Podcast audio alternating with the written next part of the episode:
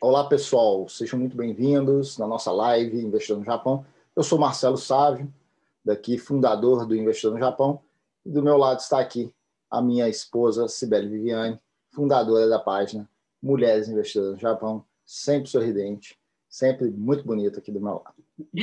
Seja muito bem-vinda aí. Pode Obrigada. Olá, gente, boa noite, sejam todos muito bem-vindos. Obrigada, Marcelo, aqui por estar aqui ao seu lado nessa live de hoje, terça-feira. E aqui, gente, no Japão, é, para você já falando aqui que ainda está um pouco frio, Sim. ainda é inverno aqui no Japão, mas no demais está tudo muito bom. E... Exatamente. E hoje tem sorteio, né?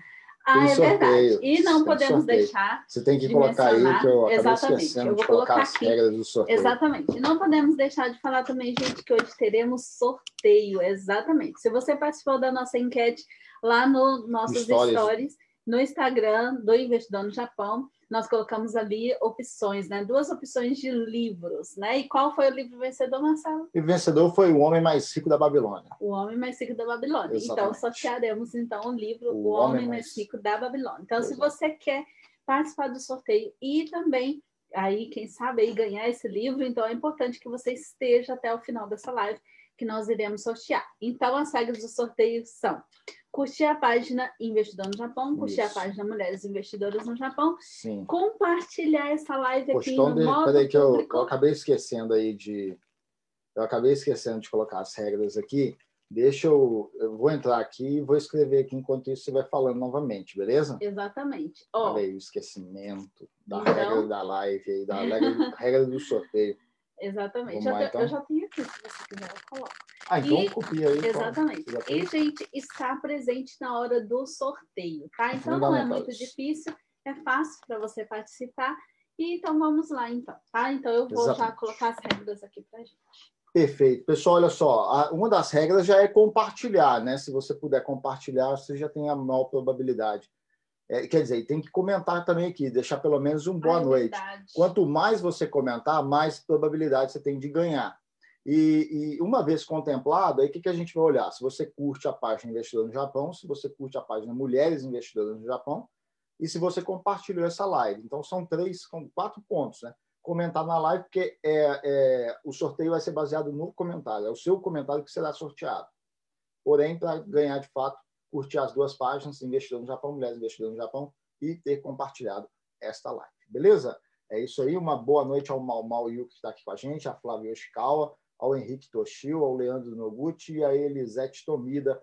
Estão aqui com a gente. Sejam muito bem-vindos na live de hoje. Hoje, nosso tema aqui é uma proposta de conversa aqui reflexiva para a gente falar de um tema que é importante. Eu fiz até uma enquete também na semana passada no Instagram do Investidor no Japão, perguntando para o pessoal aonde eles é, visualizam passando aí a fase de aposentadoria.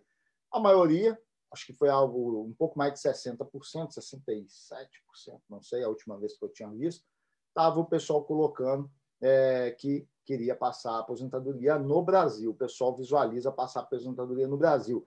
Aí eu pergunto aqui para você já deixar nos comentários, isso é até importante porque é, quanto mais comentários você tiver, maior Exatamente. a probabilidade de ser sorteado no nosso sorteio. Uhum. Qual que é o fator fundamental, pessoal, que coloca assim, é, se é da tua preferência passar a fase de aposentadoria no Brasil, se você não se visualiza aí morando no Japão aqui o resto da vida, é, qual é o principal fator que te impulsiona aí a, a querer retornar para o uhum. Brasil na fase de aposentadoria, por exemplo, passar a aposentadoria lá? Custo de vida, qualidade de vida, é, segurança que não é, né? Talvez, é, mas é, ter é, clima também, uhum. pode ser clima. Família. Família, exatamente. Né? O calor humano, tem gente que alega isso, né? Ah, o Brasil, é, na pior das é, uhum. assim, mesmo tendo os problemas sociais, mas tem aquele calor humano uhum. e tal. O pessoal está um encostado no outro, puxando conversa dentro do, do, do, do trem, né? dentro uhum. do, do ônibus aí. É isso aí, pessoal. É, quem mais está com a gente? Thiago Kimura está aqui com a gente aqui. O, Olá. o Adilson também está com a gente aqui. Pessoal, vamos lá fazer os. Você já colocou? Fixou? Já coloquei, já Isso. fixei o comentário aqui, a regra do sorteio, as regras do sorteio, tá? Exato. Olha só, a gente tem, então, é, a gente tem alguns pontos a trazer para reflexão aqui. Né? Eu até uhum. divulguei um texto na semana passada, Sibeli, colocando assim como a bem da verdade, eu começo o texto desse jeito, muitos brasileiros no Japão se verão, não sei nem se essa, essa cinta que isso aí está legal, né?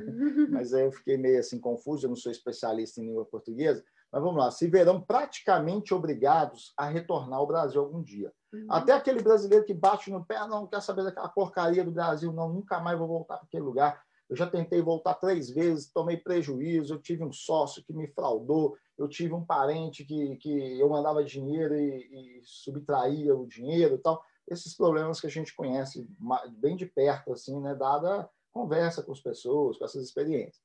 Mas mesmo esse tipo de pessoa, uma hora ele vai ser, se ver obrigado, é, talvez ele não vá, mas vai se ver obrigado aí a retornar para o Brasil. Por alguns motivos, pessoal, que é praticamente óbvio. Uhum. Uma, qual que é um, o primeiro motivo? Seria o custo de vida aqui no Japão, que é muito elevado, né? Mais elevado que o Brasil. Exatamente. Né? Uhum. Aí eu penso, não, o custo de vida no Brasil, você está doido, está caro demais. Eu fui para lá o ano passado, então você vai encontrar gente que vai falar isso. Uhum. Eu fui comprar uma blusa no shopping, nossa, está mais caro do que aqui. Beleza, eu até comprei. Aqui nós estamos próximo da China. Uhum. Né? A China é o maior produtor, então você tem um custo menor de, de, de, logística aí, pelo fato da China ser encostada aqui, que possibilita que, de fato, roupas aqui sejam mais baratas. Mas você tem uma série de produtos, por exemplo, produtos de cesta básica, alimentação, é muito mais barato. Muito mais barato. Mais barato muito mais barato. Outro ponto também, além do custo de vida, o que, que a gente tem também em relação à comunidade brasileira no Japão, pessoal? Ainda, eu estou falando para um público aqui de faixa média etária de 40, 41, 42 anos. Uhum. Essa é a média etária do brasileiro hoje do Japão. Sim. O japonês tem uma média etária de 46, 47 anos. O brasileiro no Japão, ele até a média etária é mais nova que a média dos japoneses, mas é uma média de 40 ou, ou, ou em torno disso, 41, uhum. mais ou menos a média etária e é um público que, na sua grande maioria, não contribuiu e não contribuirá por tempo integral com a Previdência japonesa. Exato. Além de não contribuir por tempo integral com a, com a Previdência japonesa, é um público também que tem uma outra questão. A contribuição que é feita, ela é em cima de uma média salarial que, na verdade, é abaixo da média salarial da população japonesa. Uhum. Não é? A gente uhum. pega aí os gráficos que são divulgados pelo governo, aí você pode falar, mas lá tem bônus, mas é média salarial. Uhum. E isso é, possibilita uma capitalização de recursos visando o futuro. Não é? Uma média, na média, o estrangeiro, não sei, não posso dizer por todos os estrangeiros, mas pelo menos o brasileiro no Japão, ele tem uma média salarial menor do que a média nacional aí, quando se inclui os demais benefícios que os trabalhadores japoneses é, sobretudo os efetivos, eles recebem. Então, a gente tem essa questão aí. Aí, o que, que isso vai provocar? Um benefício previdenciário uhum. menor. Exatamente. Correto? Menor. Correto. Hoje mesmo eu estava conversando aqui sobre né, com, com um, um, senhor é, que ele, o benefício previdenciário, contribuiu aqui por uns 20 anos com o Chacai Roquem. Veio do Brasil já contribuindo desde de jovem com o INSS. Uhum. Então, fez o, teve o acordo o previdenciário. Acordo juntou os dois, sabe quanto ele recebe de cada de dois em dois meses? Quanto? Considerando as duas, os dois direitos previdenciários que ele tem, uhum. 80 mil ienes. de dois em dois meses. De dois em dois meses. Que por 40 ano, mil por mês? 40 mil, que provisionado dá 40 mil 40 por mês. Mil por 40 mês. mil por mês. Vive com 40 mil por mês? Não vive. É? Então, isso aí é. Se for. Então, é, é, é, é o que a gente está sempre batendo aqui na nossa página, nossos textos o, o benefício previdenciário, pode esquecer, ele não vai suprir sua necessidade. Aí o pessoal, ah, mas é, é, é fácil, você está querendo vender curso sobre investimento. É, é um dado. Uhum. Contra fatos, não há argumento. A gente tem, divulga tabelas aqui a respeito da questão de a, a, a, respeito da questão previdenciária, e eu chamo novamente a atenção de vocês. Não sei se vai aparecer a imagem para vocês, Sibeli, você tá, vê se está legal a imagem uhum. aí. Beleza? Qualquer coisa, eu acho que eu acho que isso daqui é uma. Não, não é a imagem, é uma foto, mas eu não vou desconfigurar é ela, não, porque eu tinha tirado esse print do outro. Né? Uhum. Aqui nós temos aqui, por exemplo, ó, vamos considerar, aí eu gosto, vamos partir para a melhor das hipóteses, porque a maioria não está nessa melhor das hipóteses, no termo de, uhum. de, de, contribuição previdenciária. Essa tabela aqui foi eu quem montei, obviamente, mas ela é extraída 100% dos dados, então é extraída de páginas relacionadas ao próprio, à própria Seguridade Social, os números aí né, é do, da própria Seguridade Social. Uma pessoa que contribuiu durante 40 anos com Chacai Roquem, o que, que ela vai receber como benefício previdenciário? Vai vir a parte do Cocumim Nenquim. Ah, mas eu não contribuí com o Cocumim. Não, mas dentro do pré-efeito de Chacai Roquem, você vai receber o equivalente do Cocumim Nenquim, que está uhum. embutido, e mais do COSEI Nenquim. Na melhor das hipóteses aqui, observando essas estimativas, a pessoa que contribuiu por 40 anos, ela vai, da parte do Cocumim Nenquim, ela vai receber quase 65 mil ienes. Sim. Isso aqui é por mês, é óbvio que o pagamento não é feito mensalmente, uhum. mas para efeito de, de estimativa, né, porque os custos de vida geralmente eles são mensais, sim, né, vai receber 65 mil e é, por 40 anos, pela parte do COSEI Nenquim, do COSEI Nenquim, ele vai receber 109 mil. Isso daqui dá praticamente, então, 100, quase 165 mil. Então, nós estamos falando aqui, ó, de, eu vou escrever aqui no quadro, 165 mil, quase 165 mil, beleza? Okay. Esse, essa situação aqui. Agora, esses 165 mil é para quem? Qual, 40 anos. É, é para quem? Contribuiu, né? Uhum. Contri, vou colocar contribuiu, contribuiu 40 anos. 40 anos. 40 anos. Então, o sujeito uhum. começou com 20 anos de idade a contribuir e foi uhum. até os 60 contribuindo. Não é a, a realidade da maioria dos brasileiros, Não. pelo menos na geração atual. Sim, sim. que é o meu o principal público-alvo do nosso trabalho como educador financeiro aqui nessa página, uhum. ok? É, é, óbvio que a gente quer também alcançar o jovem e estimulando, e eu fico é, extremamente grato pelo trabalho que a gente faz quando eu recebo feedback de pessoas que fizeram nosso treinamento ou que de alguma forma tiveram contato com o nosso trabalho e estão estimulando os filhos ainda na idade jovem, 18 anos de idade, 16 anos de idade, já abrindo conta em corretora para os filhos, para os filhos poderem já começar uhum. a ter uhum. essa cultura de investimento. Já começar a colocar 20 mil por mês, 30 mil por mês, 50 mil, o, o quanto for é, possível investindo para mais é, acelerar esse processo de acumulação patrimonial, para não ficar refém dessa triste realidade. Então, aqui trazendo a melhor das hipóteses, 165 mil para quem contribuiu por 40 anos, uhum. ok? E, e, outro ponto aqui o, também. O Henrique colocou 175 mil. É, o Henrique, olha a matemática aqui, é isso mesmo. Agora Obrigado, tá certo. Henrique. 175, Henrique. Valeu aí. Muito obrigado mesmo. É, o Henrique, a gente vai ver ele aí é, é, ao vivo no domingo aí, que ele está com a gente aí no nosso, nosso treinamento. É isso aí, Henrique. Boa, tá vendo? Eu, eu, é esse tipo aí que a gente. É esse tipo do brasileiro no Japão antenado que a gente quer, né? O cara vem aqui e fala assim: ó, vou te prometer um investimento de 20% por semana. Aí o cara já sabe que isso é fraude, que não existe isso, que isso é dinheiro fácil, isso é trambique, é, é desse jeito mesmo. É, tá, é, é, óbvio que isso aqui não é, não é, não é golpe que a gente está apresentando, mas esse olhar mesmo aí analítico e que corrige aí, que aponta o erro, que tem que ser, né? É, contribuição 40 anos. Só, só que a média salarial que o cara tinha, que fazia a contribuição previdenciária para receber isso, sabe quanto era? Quanto? 500 mil ienes. Hum. Então, salário na média de 500 mil, contribuiu. Deste salário é tirado uma média aí. Uhum. Aí é óbvio que tem aqueles cálculos de Hagai tem que levar em consideração a média do mês 4, 5 e 6, né? e tem um ajuste todo mês 9 de cada ano. Né? Então, para quem teve uma média salarial de 500 mil, contribuiu por 40 anos, o benefício será este. Então, já estou trazendo aqui a melhor das hipóteses aqui para vocês observarem. E quem não contribuiu por 40 anos? E quem não, tinha, não teve durante o decorrer desses 40 anos aí, já não contribuiu os 40 anos.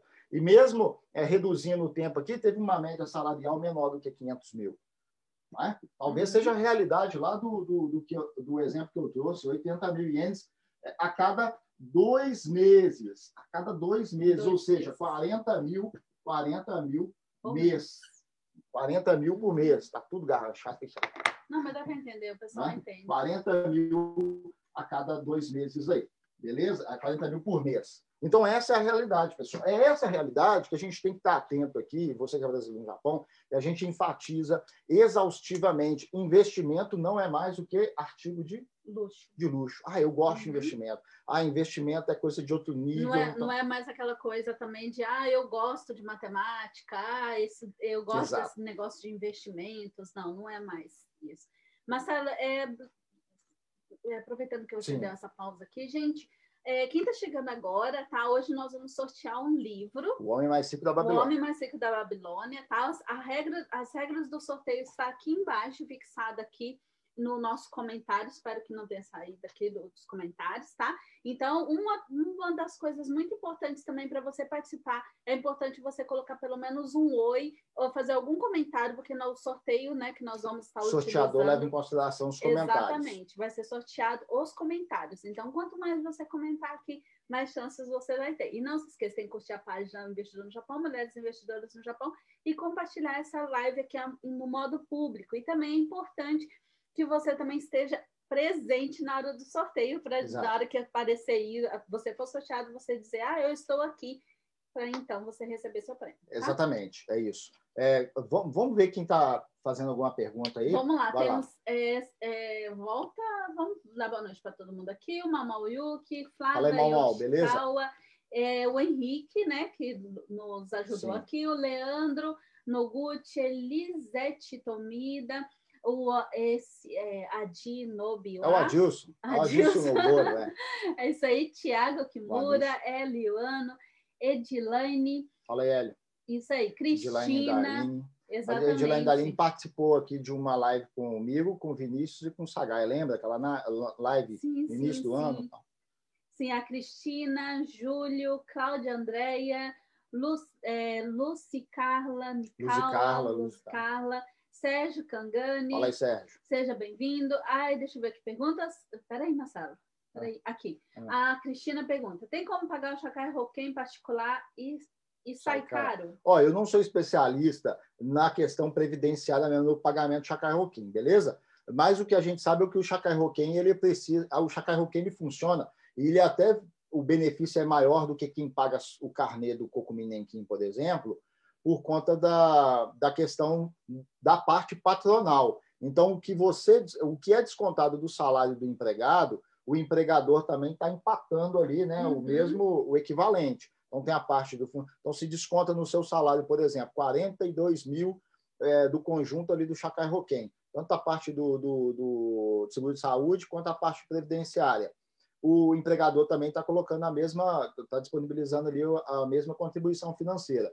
Então, aí precisa ver como que dá para ser feita isso através de, de, ser autônomo ou precisa de efetivamente é, abrir uma firma e você ser empregado dessa firma, beleza?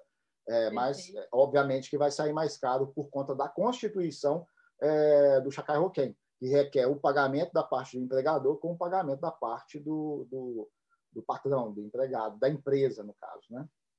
Sim, uma maior a previdência está saturada, a conta não bate. Pirâmide. Exato. É, o Tiago, hoje o pessoal só quer viver o presente sem pensar no futuro. É, deixa eu ver aqui mais aqui. Ah, bom dia, Simone, é, Silvana Góes, seja bem-vinda. É, Rafael Kinoshita. Quem mais está aqui, Marcelo? Boa noite aí, Rafael. Boa noite, bom, Rafael. Bom dia aí, Henrique. Henrique, ah, o, o Henrique, Henrique falou, corrigiu, é verdade. Tá A Silvana fala assim: meu filho, 19 anos, já faz investimentos em corretora, mas eu ainda não fiz nenhum investimento. Elisete. Silvana Góes? É a Silvana. Lá do Brasil. É isso aí, pessoal. Cultura de investimento tem que começar o mais rápido possível. Não adianta, ah, eu vou esperar até 40 anos de idade para começar a investir. Primeiro eu vou estudar, primeiro eu vou fazer um monte de coisa. É óbvio que quando a gente fala investimento, não quer dizer que você vai excluir, então, estudo. Ah, então vou deixar de estudar para ele. Não, não é isso é priorizar também investimentos, porque quanto mais cedo você começa, mais rápido você acumula patrimônio. É, uhum. É, você reduz custo de oportunidade. Eu já divulguei um texto aí que eu compartilhei é, semana retrasada, onde eu aponto sobre essa questão aí. Um e a gente já publicou aqui também numa das lives. O jovem que começou a investir 300 mil por mês durante 10 anos, aos 30 anos de idade, parou de colocar dinheiro, Sim. só deixou que aquele acumulado durante os 10 anos fosse fossem girando. Aí a gente trabalhou ali com uma taxa, é, uma taxa de crescimento ali, de rendimento de 8% ao ano. Na comparação com quem começou a, com a mesma quantia financeira aos 30 e aos 40 anos, quem começou aos 20 se saiu bem melhor. Aos 54 anos de idade, que era o limite que a gente tinha até estabelecido naquele cálculo por questão de espaço, aos é, 54 anos de idade, teria ali uma quantia mais de duas vezes, uhum. mais de duas vezes em relação à pessoa que começou aos, aos 30, 30 anos, de idade, que é novo uhum. ainda, né? mas quem começou com 20 tem uma vantagem, aí, digamos, competitiva na acumulação patrimonial muito maior. Verdade, Beleza? a Arinso também está aqui com a gente. Ah, deixa eu ver aqui. Boa noite. É, Elisete, é, 40 mil por mês, não paga nem a luz, gás aqui em casa. Exato. Aí só um adendo aqui. Aí vai, aí vai entrar naquela estatística lá do Brasil. Qual que é a estatística do Brasil? 1% tem independência financeira uhum. na fase de aposentadoria, que é independente mesmo, não precisa mais trabalhar. Os outros 99% está distribuído. Precisa de ajuda dos filhos, precisa de ajuda do Estado é, ou, ou de ONG, ou de igrejas, né, ou de, de ação social, ou é, precisa voltar para o mercado de trabalho. Uhum. Aposentou, chegou à fase da aposentadoria, 65 anos de idade, tem que fazer um bico aqui, um bico lá, um alubaito, né, no caso, uhum. tem que é, trabalhar em algum, fazer outro tipo de atividade para poder se manter, né? Na idade que ela poderia estar descansando, aproveitando uhum. para viajar, curtindo a vida, compensando uhum. aquele tempo que ela se sacrificou aí em, em, prol, de, em prol de trabalho, em prol de, de é, deixar de curtir o tempo com família, com uhum. filho, né? Ela vai estar tá, ter que voltar para o mercado de trabalho, uhum. perfeito? O que eu costumo falar sempre, Marcelo, com o pessoal na página, as meninas na página, é o seguinte: que quando a gente fala para fazer investimentos, para você poder estar tá, é, preparando e planejando melhor o seu futuro, né? Muitas vezes não, não é simplesmente assim para você investir, para você ter dinheiro e lá na frente você ficar é, ter uma Ferrari, né? Sair ali ostentando. Não, gente, mas só de você poder planejar bem o seu futuro e lá na frente você ter essa liberdade que o Marcelo acabou de falar agora, Sim. né? De você ter uma velhice tranquila. E a velhice tranquila é o quê? Uma, em primeiro lugar, você ter saúde, uhum. né? Porque ao mesmo tempo que você está se planejando também financeiramente, e o que nós costumamos ensinar aqui é o equilíbrio acima de tudo, né, Marcelo? Sim. Não é simplesmente a pessoa vai começar a investir e a pessoa só quer ali só pensar no investimento, investimento, investimento, dinheiro, dinheiro, dinheiro, não, de maneira nenhuma. Mas quando nós falamos sobre é, o equilíbrio, né, sobre a mentalidade, né, de uma pessoa uhum. investidora, é aquela pessoa que sabe equilibrar bem todas as coisas, aquela pessoa que sabe é, fazer bons investimentos, mas que ao mesmo tempo também ela não deixa de investir nela Exatamente. mesma, não deixa de investir em conhecimento, não deixa de investir, investir na relação do próprio casal, não deixa de investir na família, no futuro dos filhos, não é verdade? Para que lá na frente, né, com todo todo esse equilíbrio, todo esse, como digamos assim, né, Marcelo?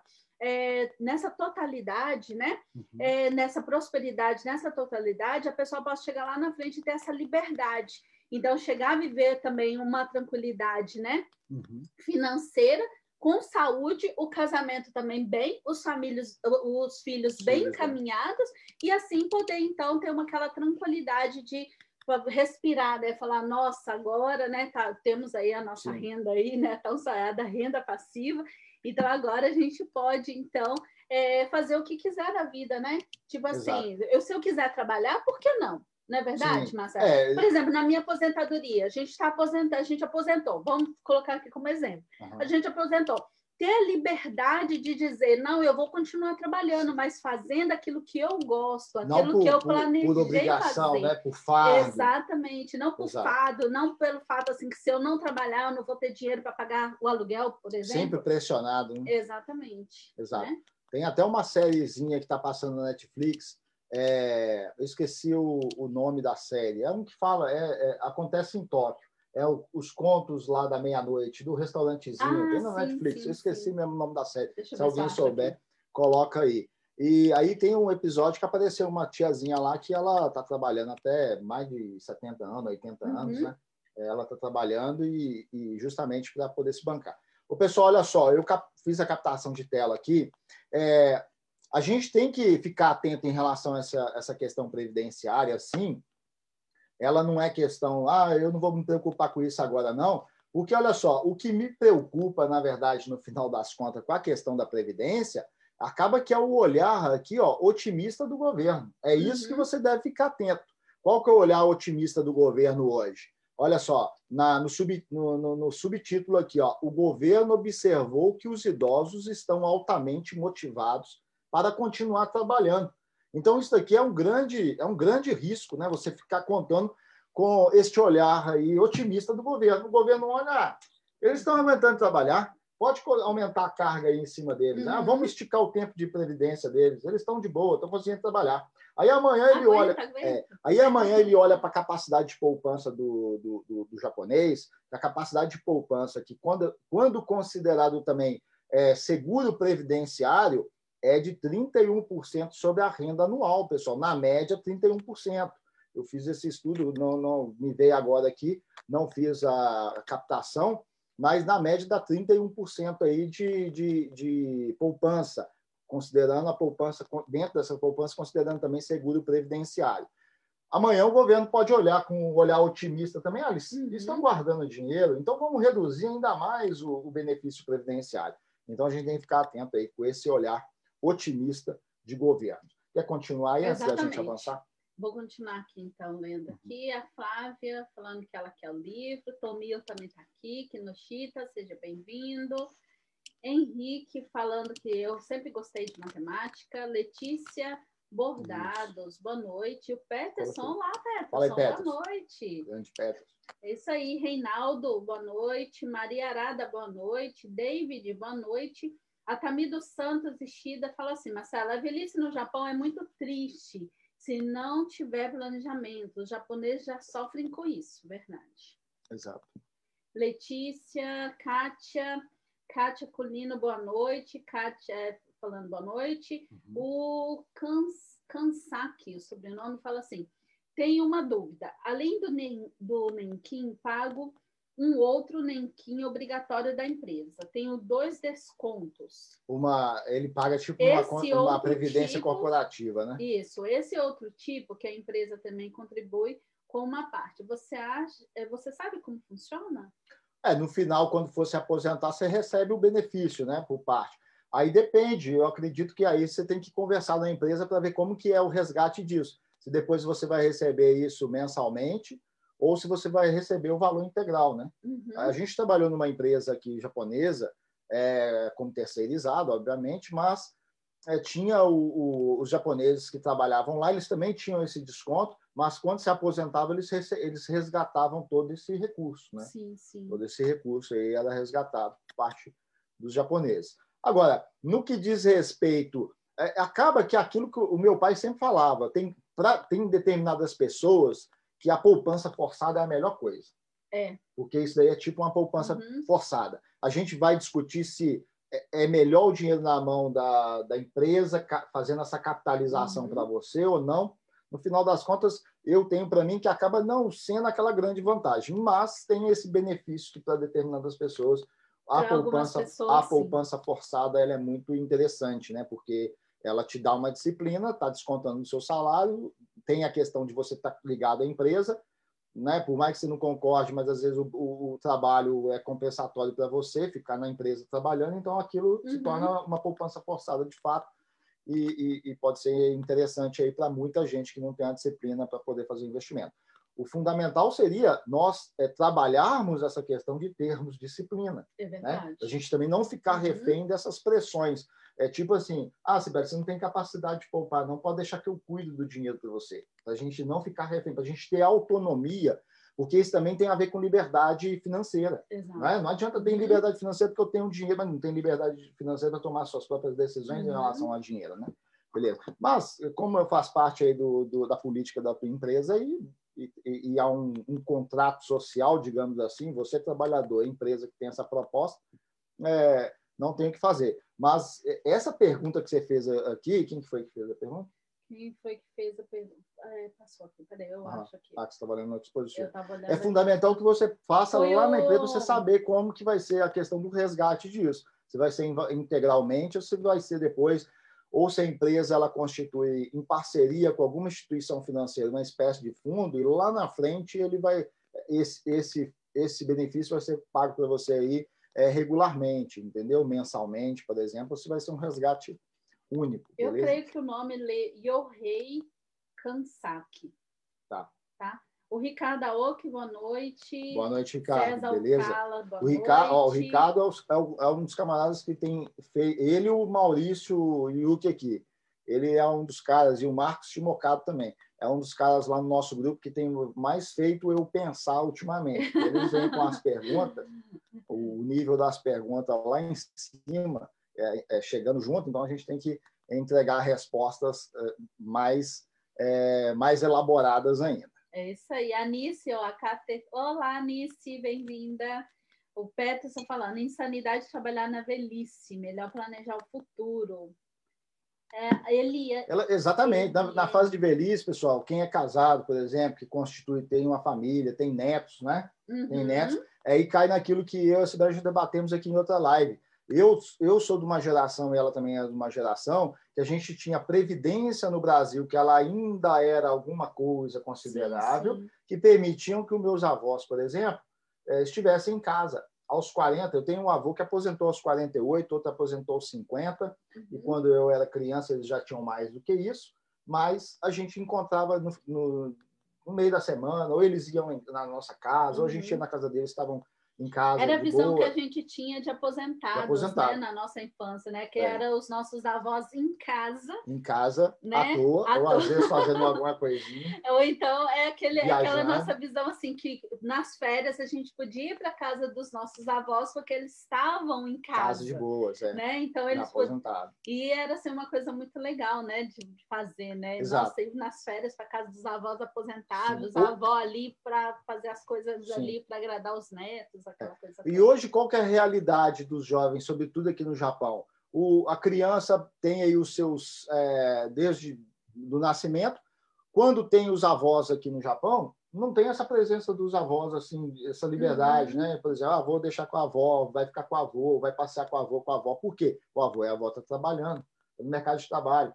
Ou quando tem até festividade na escola, não tem a presença também dos avós, porque não uhum. pode ir os dois, porque precisa de trabalhar, precisa de trabalhar. aquela coisa toda, né? Então, Exatamente. a gente tem aí essa, essas questões também a considerar, a pensar também, que envolve qualidade de vida, né? Porque o contato de netos com os avós, com a geração é, anterior, é fundamental isso daí, né? Uhum. Até com uma, uma saúde, uma é, formação da identidade, né? Da criança, Você ouvia né? é, exato, eu sentava uhum. para ouvir histórias de família. É histórias é fundamental, de... eu costumo falar, mas sabe que o Ainda que as que histórias às vezes não eram é, tão... É o... eram histórias de luta, de perseguições, mas... Sim, sim.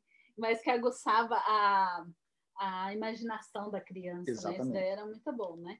E os avós também servem de servia de equilíbrio para as crianças, né? Sim. né? Porque como os pais precisavam cobrar muita educação dos filhos, então aí o, na casa dos avós era aquele equilíbrio, né? Tipo assim, ah, posso, na casa da avó eu posso ficar à vontade, né? Sim. Marcelo, Vinícius Tanaka falando aqui, boa noite aí, Vinícius. sobre Bom. Vinícius, oh, sobre Vinícius, sobre investimento, você falou boa noite, Vinícius. É, sobre Vinícius. Sobre, Vinícius. Então, sobre investimento para ajudar na velhice aqui no Japão, sabemos que investimento em, em, em real é, peraí, peraí, em real, pelo risco cambial, torna inviável. No hum. Japão, os juros são baratos demais e o investimento em dólar seria viável?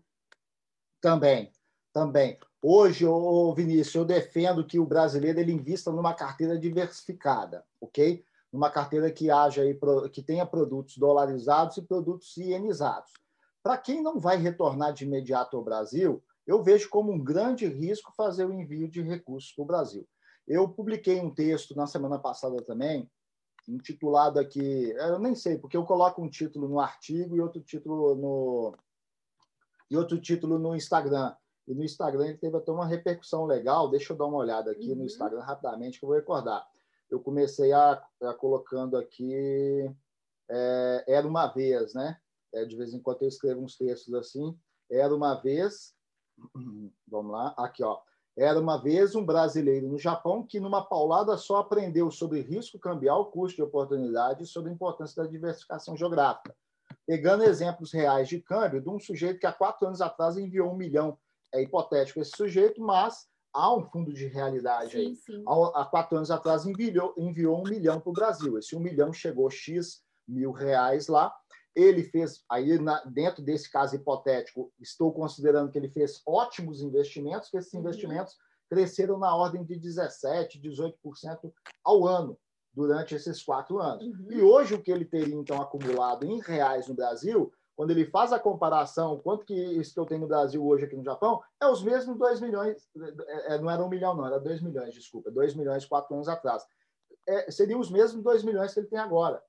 Então, isso chama a atenção em relação ao que o risco cambial pode fazer caso a pessoa amanhã ela decida que não tem estrutura de, de, de contatos, network, para poder até retornar para o país de uhum. origem. E amanhã ela queira, poxa, ela cai na real, que, poxa, por mais que aqui está difícil, no Brasil pode ser até mais difícil, porque eu não tenho mais condições de me adaptar à realidade brasileira. Uhum. Mas construir o patrimônio lá, quer trazer esse patrimônio para cá, e um patrimônio que foi intensificar, foi intensificado o envio desses recursos para lá. Não é? Então, há esse risco. Ao, ao, a taxa de câmbio pode potencializar o retorno? Pode também. Né? Uhum. É, suponhamos que ele enviou lá atrás é, durante esses quatro anos, rentabilizou aí 15% a 20% ao ano. Uhum. E ainda o câmbio, numa hora dessa, jogou favorável, ou seja, o, o, real no Brasil começou a se valorizar, o dólar cair lá. Pode acontecer? Pode. Pode. É Só, difícil. Não, não é que é questão de ser difícil, a gente tem que trabalhar com probabilidades. O Brasil tem, é, uma, é um país sustentado em commodities. O Brasil é um país que está enfrentando risco fiscal. O Brasil tem um histórico de moratórias. O Brasil não goza das mesmas confianças internacionais em questões de crédito. Isso tudo impacta a moeda brasileira. A uhum. fraqueza de ser uma moeda na comparação com o dólar, na comparação com o iene, na comparação com o euro, de ser uma moeda exótica, uma moeda fraca e uma moeda instável. Né? A gente tem uma instabilidade política muito maior também, que acaba interferindo nas políticas econômicas é, na América Latina como um todo, interfere no Brasil, e é, até coisas que acontecem em países da América Latina, acaba que o, o olhar do estrangeiro para investir, no, até no Brasil, ele também já fica é, meio nublado por conta das incertezas na América do Sul, ali na América Latina. E isso acaba impactando também na moeda brasileira, que, que tem uma tendência maior de perder valor ao longo do tempo. Isso tem que ser levado em consideração. Então, eu defendo uma carteira que seja diversificada. Não tem pretensão de retornar para o Brasil, não tem ideia de retorno para o Brasil, ainda que queira, ainda que sentimentalmente, no coração verde e amarelo, bate aquela vontade de daqui 15 anos eu vou voltar. Quando eu tiver 60 anos de idade, eu vou tentar o máximo ficar aqui. Com, se não der 60 anos de idade, eu estou voltando. Quantos anos você tem? 40? Tem 20 anos pela frente. Então, é bobagem ficar caçando intensificar investimento no Brasil agora por conta dessas uhum. questões, uhum. ok? okay. A, a, então, não vou manter investimento nenhum, não. Faz a diversificação geográfica. Invista, então, no Brasil, aí, estourando 20% da sua capacidade de investimento. Vai fazendo investimento aí 20%, a outra parte é, prioriza investir aqui no aonde você tem um dinheiro aqui próximo de você, faz parte da sua realidade aí, realidade do que você recebe, que é em iene, né? Uhum. E diversificando também em produtos com, com dos Estados Unidos. Né? Uhum. Hoje tem como você montar uma carteira diversificada em ativos de renda fixa é, de, ligados a títulos do governo americano, em fundos imobiliários, em ações, e uma carteira bem diversificada, eu diria um, um portfólio que ele te dá para suportar em momentos de crise. A, a, ligado a isso, você pode implementar estratégias de alocação de recursos, de rebalanceamento de carteira, que vai te possibilitar aí, no médio, investimento deve ser sempre com a filosofia de longo prazo, vai possibilitar rentabilizar esse capital aí que você vai acumulando aí a conta gotas. Beleza? Beleza. Continua lendo os comentários? Pode, pode, pode continuar. Então, vamos lá, então. É, que é Hank, Isso. Hank. Acho que antes de investir, as pessoas têm que se organizar nas finanças. Depois, reserva de emergência pelo menos uns três a seis meses, depois começar a investir, porque senão qualquer queda na bolsa as pessoas se apavoram e vendem as ações arcando com um prejuízo. É. Ó, só uma ressalva aí, o, o Hank, é, Hawk, né? Hawk. É Hawk? É, é, é Hawk. É, é Hawk. Hawk. Exato. É, eu sei o nome dele, mas eu não vou, porque se ele não está usando o nome, eu é, não melhor deixar Raul. Olha só, eu só tenho uma ressalva a fazer em relação a essas questões de finanças. Tem que tomar um certo cuidado, que é algo que eu tenho observado, inclusive, aí, em relação a essa questão aí de cuidados com as finanças pessoais. O conhecimento em finanças pessoais ele é importante? É importante. Você buscar referências em pessoas que são especialistas em finanças pessoais é importante, importantíssimo. Agora, é importante também que essas pessoas que transmitem o conhecimento sobre finanças pessoais, elas tenha, tam, tenham também um conhecimento sobre investimentos. Elas compreendam bem a dinâmica do investimento. Porque o que acontece, e o que eu tenho observado, muito das pessoas que, não, eu não sou especialista em investimento, o meu negócio é finanças pessoais, educação financeira, conscientização financeira, é, ajudar as pessoas a gastar menos, é, ensinar formas de, de pagar dívidas, não é? de uhum. manter um equilíbrio orçamentário, tudo. É, tem, é, pelo menos é o que eu tenho observado, conhecem muito pouco do mundo dos investimentos. Quando conhece de investimento, conhece CDB de banco, conhece Tesouro Direto, conhece renda fixa e de Brasil ainda por cima. Ok? Aí o que, que acontece? É, pode, isso também pode representar uma perda de dinheiro. Aí você fala, mas o cara está me educando a gastar menos, está me educando a quitar minhas dívidas, como que eu posso é, até perder dinheiro com, a, com um cara que é especialista em finanças pessoais ou com uma mulher que é especialista em finanças pessoais, quando o especialista em finanças pessoais, que não tem conhecimento sobre o mundo de investimento, ele te ensina a quitar dívida a todo custo, é. mas não te ensina a mensurar custo e oportunidade. Exato. Aí você está com 10 milhões na mão, que é um, um valor ótimo para você já começar a preparar o seu futuro, né? Te ensina a quitar uma casa, por exemplo, a imobilizar capital. É não é? Uhum. Te, te, incentiva a quitar suas dívidas, por mais que você não esteja inadimplente, por mais que você está conseguindo conduzir, te ensina a focar em quitar casa rapidamente para você ficar livre da dívida, representando um enorme custo de capital. Uhum. O educador financeiro focado em finanças pessoais, ele foi eficiente no processo de educação financeira no sentido de te ajudar a eliminar a dívida? Foi. Mas no sentido de te levar a considerar custo de oportunidade, e aquilo que, que você poderia fazer com aquele capital foi uma negação. E você pode perder dinheiro dessa forma também. Você imobiliza um capital correndo para quitar um, um, uhum. algo que é financiado, que é uma dívida, né? mas você deixa de utilizar aquele capital, estou colocando em 10 milhões de ienes, pode ser menos, 5 milhões, 3 milhões, 1 milhão que seja, que você poderia estar utilizando para fazer esse dinheiro rentabilizar a taxas que compensam este custo do dinheiro no tempo, que é os juros. Os juros é o custo do dinheiro no tempo. Uhum. Quando você pega um dinheiro emprestado no banco, você está alugando esse dinheiro na mão do banco e os juros você está pagando um aluguel para o banco do dinheiro. É o serviço da dívida, né? o custo do dinheiro no tempo. Então, tem que tomar um certo cuidado com esse discurso da educação financeira, da conscientização financeira, que não que parte de pessoas que têm conhecimento raso em investimento portanto, não, vai, não vão saber levar a outra pessoa a fazer, de fato, uma reflexão sobre custo e oportunidade. Beleza? Outra coisa também que é bom observar também, gente, uhum. é que é, é, a situação dos brasileiros no Japão é diferente também de, dos brasileiros que moram no Brasil, né? Então, Sim. em relação também à reserva também de emergência, também é um pouco diferente, né? Não é porque lá no Brasil tem vídeos né, no YouTube, tem todos os ensinamentos em relação à reserva, mas aqui no Japão já é um pouco diferente, né, Marcela, a situação, né? Então, aqui nós temos vários tipos de seguros que nós pagamos. A gente nós... sempre é, essa questão. Exatamente. Então, você já tem, de certa maneira, nesse, nesses seguros você já tem ali uma certa reserva também, né? De emergência que te ajuda também em relação a é. isso. Por exemplo, seguro de desemprego também serve também sua, sua como casa... uma reserva de Exato. emergência. E às vezes eu, essa, eu, até recebi um questionamento quando eu publiquei algo sobre seguro, que ia fazer uhum. a live sobre seguro, ou eu coloquei um post sobre seguro no Instagram, a pessoa perguntou. Ah, mas eu acho que o seguro, dependendo, é uma perda de dinheiro, porque se você não acionar o seguro, não precisar do seguro, uhum. se você somar ao longo do tempo, é um dinheiro que vai embora, né? De fato, mas compensa pelo, pela questão do gerenciamento de risco. Você imagina que pode acontecer um sinistro, uma casa, vamos supor, essa casa pega fogo, para eu recuperar todos os pertences que tem aqui, entendeu? Eu não estou falando nem do, do, do, do patrimônio da patrimônio. casa em si, estou uhum. falando dos pertences, para você recomeçar é, utensílios básicos, aí, fogão e, e, e, os produtos aí. Vamos, vamos chutar aqui, vai um milhão, não é?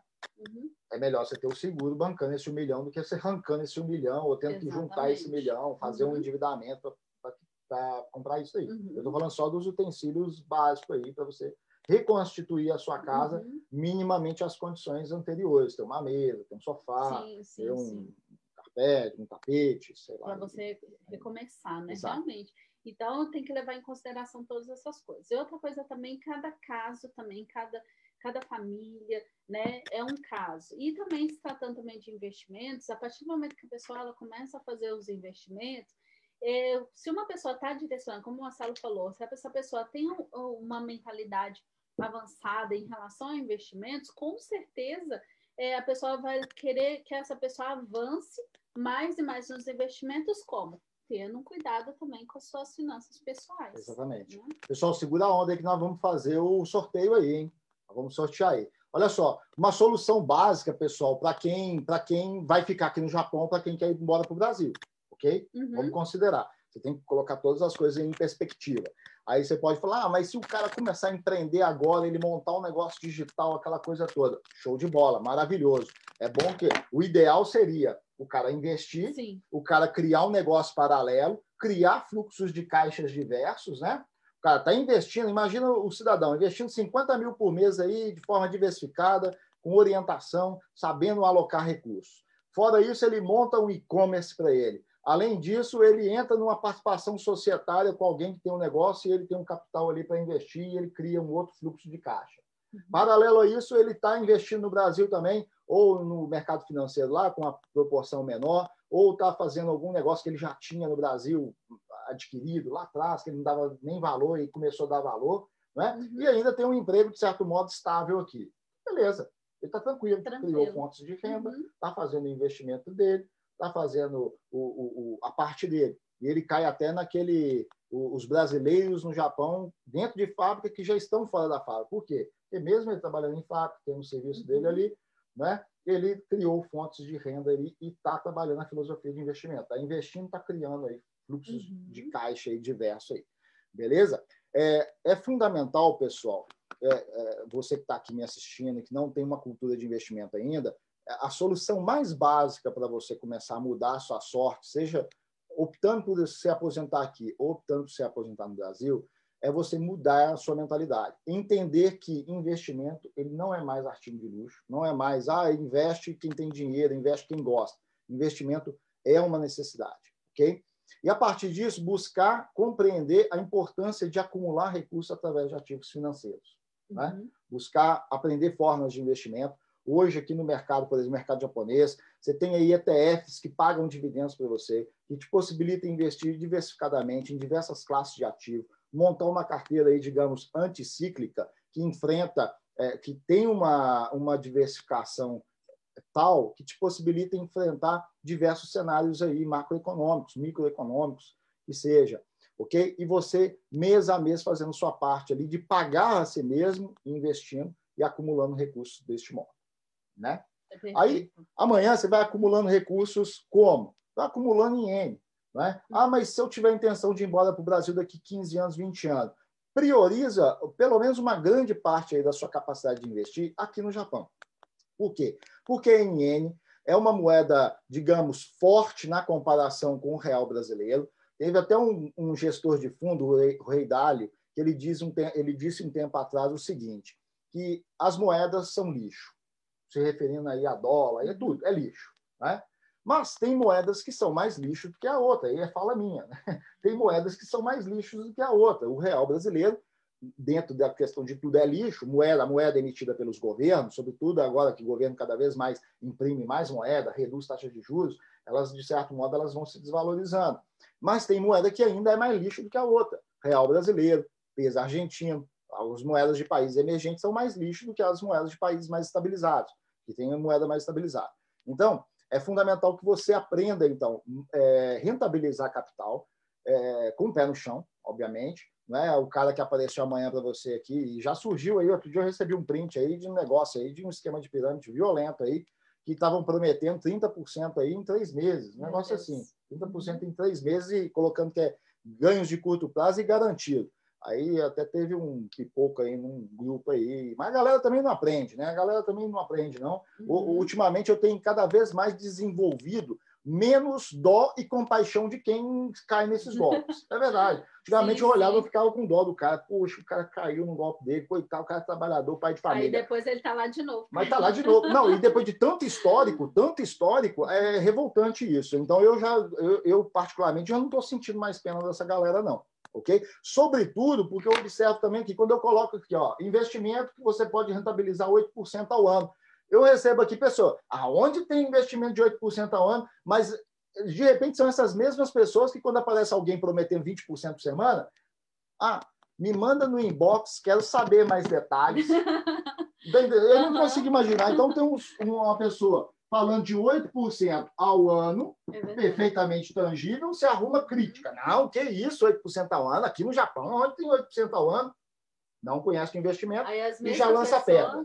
As mesmas pessoas, quando houve 20% por semana, já quer, me manda no direct, me manda, me manda informações, quero saber mais detalhes. Pô, já deveria saber que isso é golpe. 20% por semana é golpe. É golpe. Né? Então a gente não entende essa, essa, esse Uma duplo, que duplo, pessoa duplo é... padrão. Uma também que se a pessoa encontrar essa mina de ouro, não vai sair divulgando assim, né, Marcelo? É, o, o povo também viaja aí. Eu sempre faço. Existisse, é, né, eu sempre faço aquele cálculo lá, ensinando o pessoal a ver quando alguma coisa é golpe ou não. Mas vamos voltar aqui. Então, vamos imaginar que você vai começar a acumular patrimônio agora, que você vai começar a fazer investimento. Quer ler alguma coisa? Não, pode continuar aí, depois quer fazer, eu leio. Quer fazer investimento? Investimento, você vai acumulando investimento. Aí, de repente, aí, com o passar dos anos, aí você tem que ter paciência, não pode ser afobado, porque o afobado vai atrás de pirâmide, o afobado uhum. vai atrás do ganho rápido Exatamente. e fácil. Não pode ter afobação. Você vai acumulando dinheiro, você vai acumulando recursos, reinvestindo dividendo, fazendo alocação dos seus, dos seus recursos, balanceando sua carteira de investimento, vai turbinando essa carteira de investimento, vai avançando no mundo dos investimentos, vai é, buscando outras, outros ativos, outras classes de ativos que você vai estar mais habilitado é, conforme conhecimento vai avançando e conforme o seu montante financeiro também vai aumentando. Aí, de repente, aí você tem, vai acumulando, acumulando, acumulando, você bate 10 milhões de ienes, beleza? 10 milhões de ienes. Então, vamos lá. Que, que acontece? Oi, aí você está com 10 milhões de ienes aí acumulado aí numa conta na corretora, em ativos financeiros, numa conta é, do banco e tal. Né? Acumulou em moeda forte iene aqui, iene japonês, moeda forte na comparação. Lembrando que hoje em dia moeda nenhuma é forte.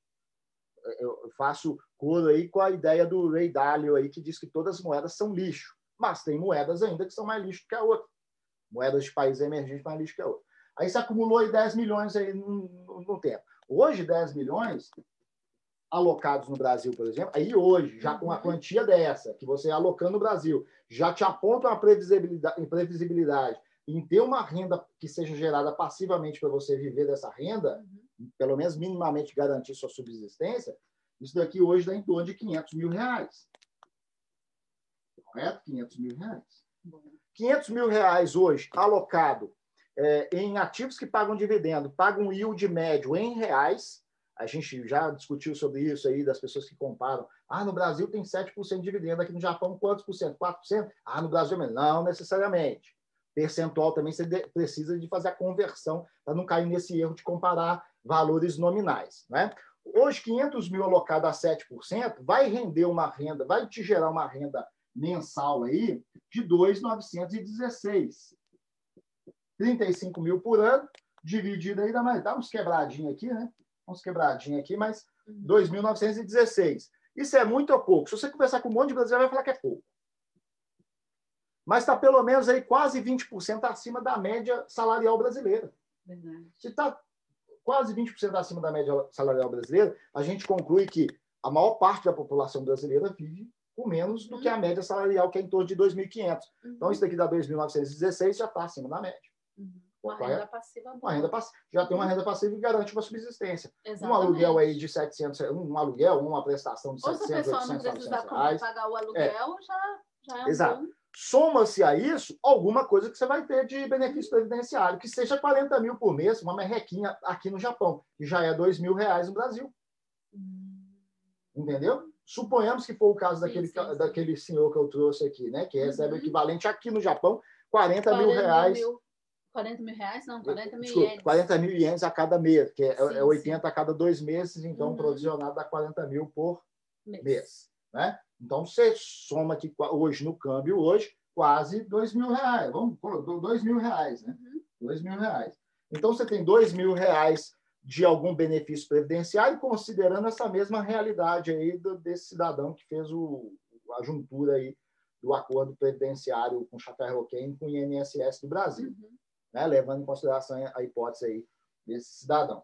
Com uma renda passiva dessa, agora, obviamente que em termos de dividendo no Brasil, como a gente tem também uma moeda mais fraca, pressão inflacionária, é interessante que pelo menos 20% aqui do que você vier a receber de dividendo, você devolva para o bolo para reinvestir. Entendeu? Porque lá no Brasil, alguns ah, não, os dividendos do Brasil é acima da inflação. Mentira, não tem isso, não. É bom tirar, descontar aqui uns 20% que você recebe em dividendo e devolver para o bolo. Ainda que chega na fase de você é, usar os dividendos para viver. Vou usar os dividendos para viver, mesmo assim, tira aí uns 20% e devolve o bolo aqui para ver também esse bolo crescendo, crescendo, independente se o mercado imobiliário, vamos supor, se isso estiver em fundo imobiliário, né? Se o mercado imobiliário for crescer ou não, você devolve uns 20% para o bolo. Aí a gente tem em torno de quanto aqui? Mais de 4 mil reais. Você está melhor do que a situação da, da, maioria da população brasileira. Beleza? Beleza. Então, esse, um exemplo prático aqui para vocês aqui, relacionado aí a essa preparação. Não precisa de afobação, acumulação de capital, você não precisa de ficar afobado, tentar desesperadamente, a afobação pode te atrapalhar. A afobação ela vai te gerar frustrações, porque você vai se, com, se comparar com os momentos do passado, com as coisas que você fez que não deveria ter feito. Você vai cair numa frustração, isso vai te atrapalhar, né? e vai acabar você se tornando uma vítima vulnerável para golpista, para quem promete o negócio do carro. Vou te prometer o negócio do carro. Você faz um investimento, é tantos por cento em, em um mês é valorização diária. Aí vem os golpes. É golpe disso, golpe daquilo outro, aí é golpe do. Aí todo mundo agora, hoje em dia, ah, tem produto, tem produto, não é pirâmide porque tem produto. A pirâmide pode ter produto. A gente já viu outros casos, outros carnavais Exatamente. aqui na comunidade. Não é de hoje. Acontecendo. É, uhum. É, pirâmide. O que define a pirâmide não é se ela tem produto já ou não. Teve, já teve ouro, essa, já teve café. Gente, essa a remuneração ela vem pelo convite de outras pessoas. Sim, Por exemplo, Sibeli, eu tenho, eu tenho aqui essa caneca. Ó, você adquire essa caneca aqui, é um milhão essa caneca. Você uhum. adquiriu um milhão essa caneca? Uhum. Agora, essa caneca é investimento em caneca. Ela vai te rentabilizar é, 300 mil a cada seis meses. Uhum. Só que esses 300 mil não vem de caneca. Ele não vem da, da caneca que é cotada no mercado aí. A gente faz trade com a caneca. Uhum. Ele vem por quê? Mas para isso você tem que chamar outras duas pessoas. Aí a pessoa ela não consegue. A é, e a pessoa não consegue fazer conexão com isso. É absurdo. Ela não, não é pirâmide, não.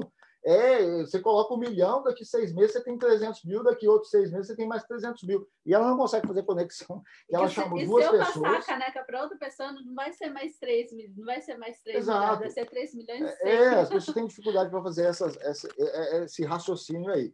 Aí é difícil, vai acabar sendo enganada mesmo. É, Beleza? Quer Beleza. Vamos lá. Tiver Mieco, Mieco Bolos, boa noite, Sibeli, boa noite, Marcelo, boa noite. Boa noite. Já chegou compartilhando. O Henrique Shiratori, boa noite. Fala aí, Henrique, beleza? Deixa eu ver. A Cleonice Góes. Cleonice, Olá, boa noite. Cleonice, boa noite. Maria Lise Amada, boa noite, boa noite para você também. Peterson é, a Vale e a Samarco têm este tipo de poupança forçada que tinha comentado Isso. naquela hora, né? É. Isso. É, vamos lá. É, o Kansak, né, que ele tinha feito aquela pergunta, uhum. mas no caso, o valor, no caso que eu recebo no final é o mesmo valor, é a soma do que eu contribuí com o que eles contribuíram, né? É, eu, eu acredito, lendo do jeito que está escrito, tá? Eu acredito eu acredito que é o mesmo sistema aí que eu tenho observado que algumas empresas fazem. As empresas têm alguns fundos corporativos. Esses fundos corporativos também ela desconta um valor geralmente fixo do salário e eles vão fazer a alocação desses recursos para você é, em alguns fundos de investimento. Aí a gente tem aquele debate que novamente que eu pontuei aqui. Tem fundo de investimento, você tem custo de custo para entrar, custo de administração, às vezes não tem os melhores desempenhos do mercado, entendeu? O dia veio um rapaz me telefonou, até conhecido, ele, ó, oh, Marcelo, eu vi um fundo de investimento aqui no Japão que investe no mercado de fundos imobiliários e eles pagam dividendos fixos de 80 por mês. Tá. É, só que no acumulado nos últimos 10 anos, 12 anos, por exemplo, um ETF de fundo imobiliário entregou uma rentabilidade total de 189%. Hum. Esse fundo entregou uma rentabilidade de 115%. É uma rentabilidade? É. Mas olha a discrepância. Sim. Por quê? Porque a forma como o fundo de investimento distribui esse dividendo não é baseada integralmente no fluxo de caixa livre que os fundos imobiliários, por exemplo, recebem. O, o fundo ele faz uma, ele tira para poder bancar 80 ienes por mês, ele tira do seu total, do seu ativo líquido. Se ele precisar de vender cotas para poder bancar aquele fluxo de pagamento, ele vai fazer. Então, no final das uhum. contas, vai ter, teve uma rentabilidade acumulada menor do que de um ETF básico do mercado de fundos imobiliários japonês. Então, é esse tipo de leitura que tem que saber fazer para poder é, entrar nesses mercados, beleza? Mas, geralmente, o rapaz fez a pergunta aí, as empresas acumulam, faz essa capitalização aí para o funcionário e faz a alocação em fundos de investimento aí, distribuindo aí em fundos de títulos, fundos de ações, fundos de fundos imobiliários, faz essa distribuição aí. Não, é, não sei se é a melhor da, no final das contas vai ser a melhor das rentabilidades, mas não vai ser apenas aí o que você é, é, que você é, alocou, né, do seu esforço, o que foi subtraído do seu salário aí forçadamente. Uhum. Vai ter alguma, é, espero, né, que tenha alguma rentabilidade, sim. É essa hipótese aí que pode ser contada, que terá alguma algum acréscimo aí de, de capital né, por conta aí de, de rentabilização. Exatamente. Gente, lembrando que o sorteio, tá? Hoje nós vamos sortear um livro. Precisa, é, as regras do sorteio está aqui fixado no comentário aqui embaixo e precisa também comentar, tá? Pelo menos um oi, um boa noite, vocês precisam comentar. E aqui, vida média dos brasileiros no Japão. Quanto deveria ter em dinheiro na aposentadoria? Oh, e ele coloca per... uma observação que aqui a vida média no Japão é muito longa, né? essa, muito. Essa pergunta é boa. E eu vou chamar aqui, ó, pessoal, aproveitando que nós estamos com mais de 60 pessoas aqui, e vamos lá, vamos chamar uma reflexão aqui, ó, reflexãozinha envolvendo calculadora. É, em 2019, saiu uma pesquisa por parte da FSA, que é a autarquia aqui para serviços financeiros do Japão, dizendo que um casal de idosos japonês na faixa aí dos 65 anos de idade deveriam ter, então, aqui, ó, 65 mil ienes acumulados. Eu estou levando para o meio porque eu não sei se a gente vai estar 65? aparecendo aqui. É, 265 mil ienes é, acumulado, não, desculpa. 265 mil por mês para bancar aí as suas. Pode voltar, pode voltar normal. A gente não está tá em cima, não? Pode voltar. Ah, tá, aí. beleza. Perfeito. 265 mil deveria ter para bancar mensalmente. 265 uhum. mil aqui no Japão para passar, para passar aí uma uma velhice a dois, eu e você. 265 mil os dois? Não, é, 265 um? mil casal. O casal. É o casal. Uhum. Agora, isso nós estamos considerando, então, é, é, no geral, 265 mil de previdência, de fluxo de dinheiro que recebe de rendimento aí, de dividendo, 265 mil para viver aqui. O, é, no caso dos japoneses, japonês. que já não, provavelmente já quitou casa. Já quitou casa. Já não tem mais aqueles financiamentos. Exatamente, exatamente.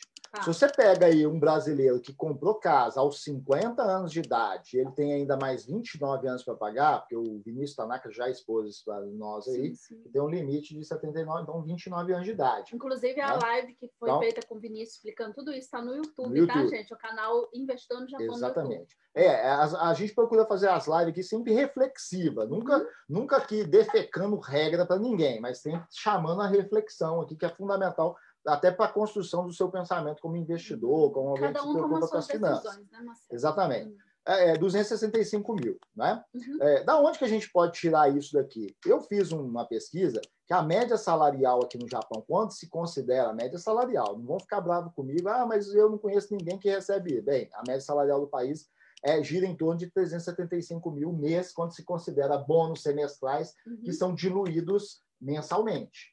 Né? Uhum. Pega os salários mensais com os meses de bônus. Né? Ah, mas não é todo mundo que ganha. Não é, mas entra nos cálculos do governo, entram como renda mensal também aí quando tem. Dilui dá 375 mil em média aí, ok? A média aí, 375 mil aí. Última vez que eu fiz esse cálculo foi de outubro de 19 a setembro de 2020. 2020. Que eu fiz, eu somei, calculei e trouxe aí em alguns uhum. textos uhum. que eu compartilhei ok? É, no mesmo período, a capacidade de poupança do japonês é de 31%, quando junto até é, seguro previdenciário, né? 31%. Sim.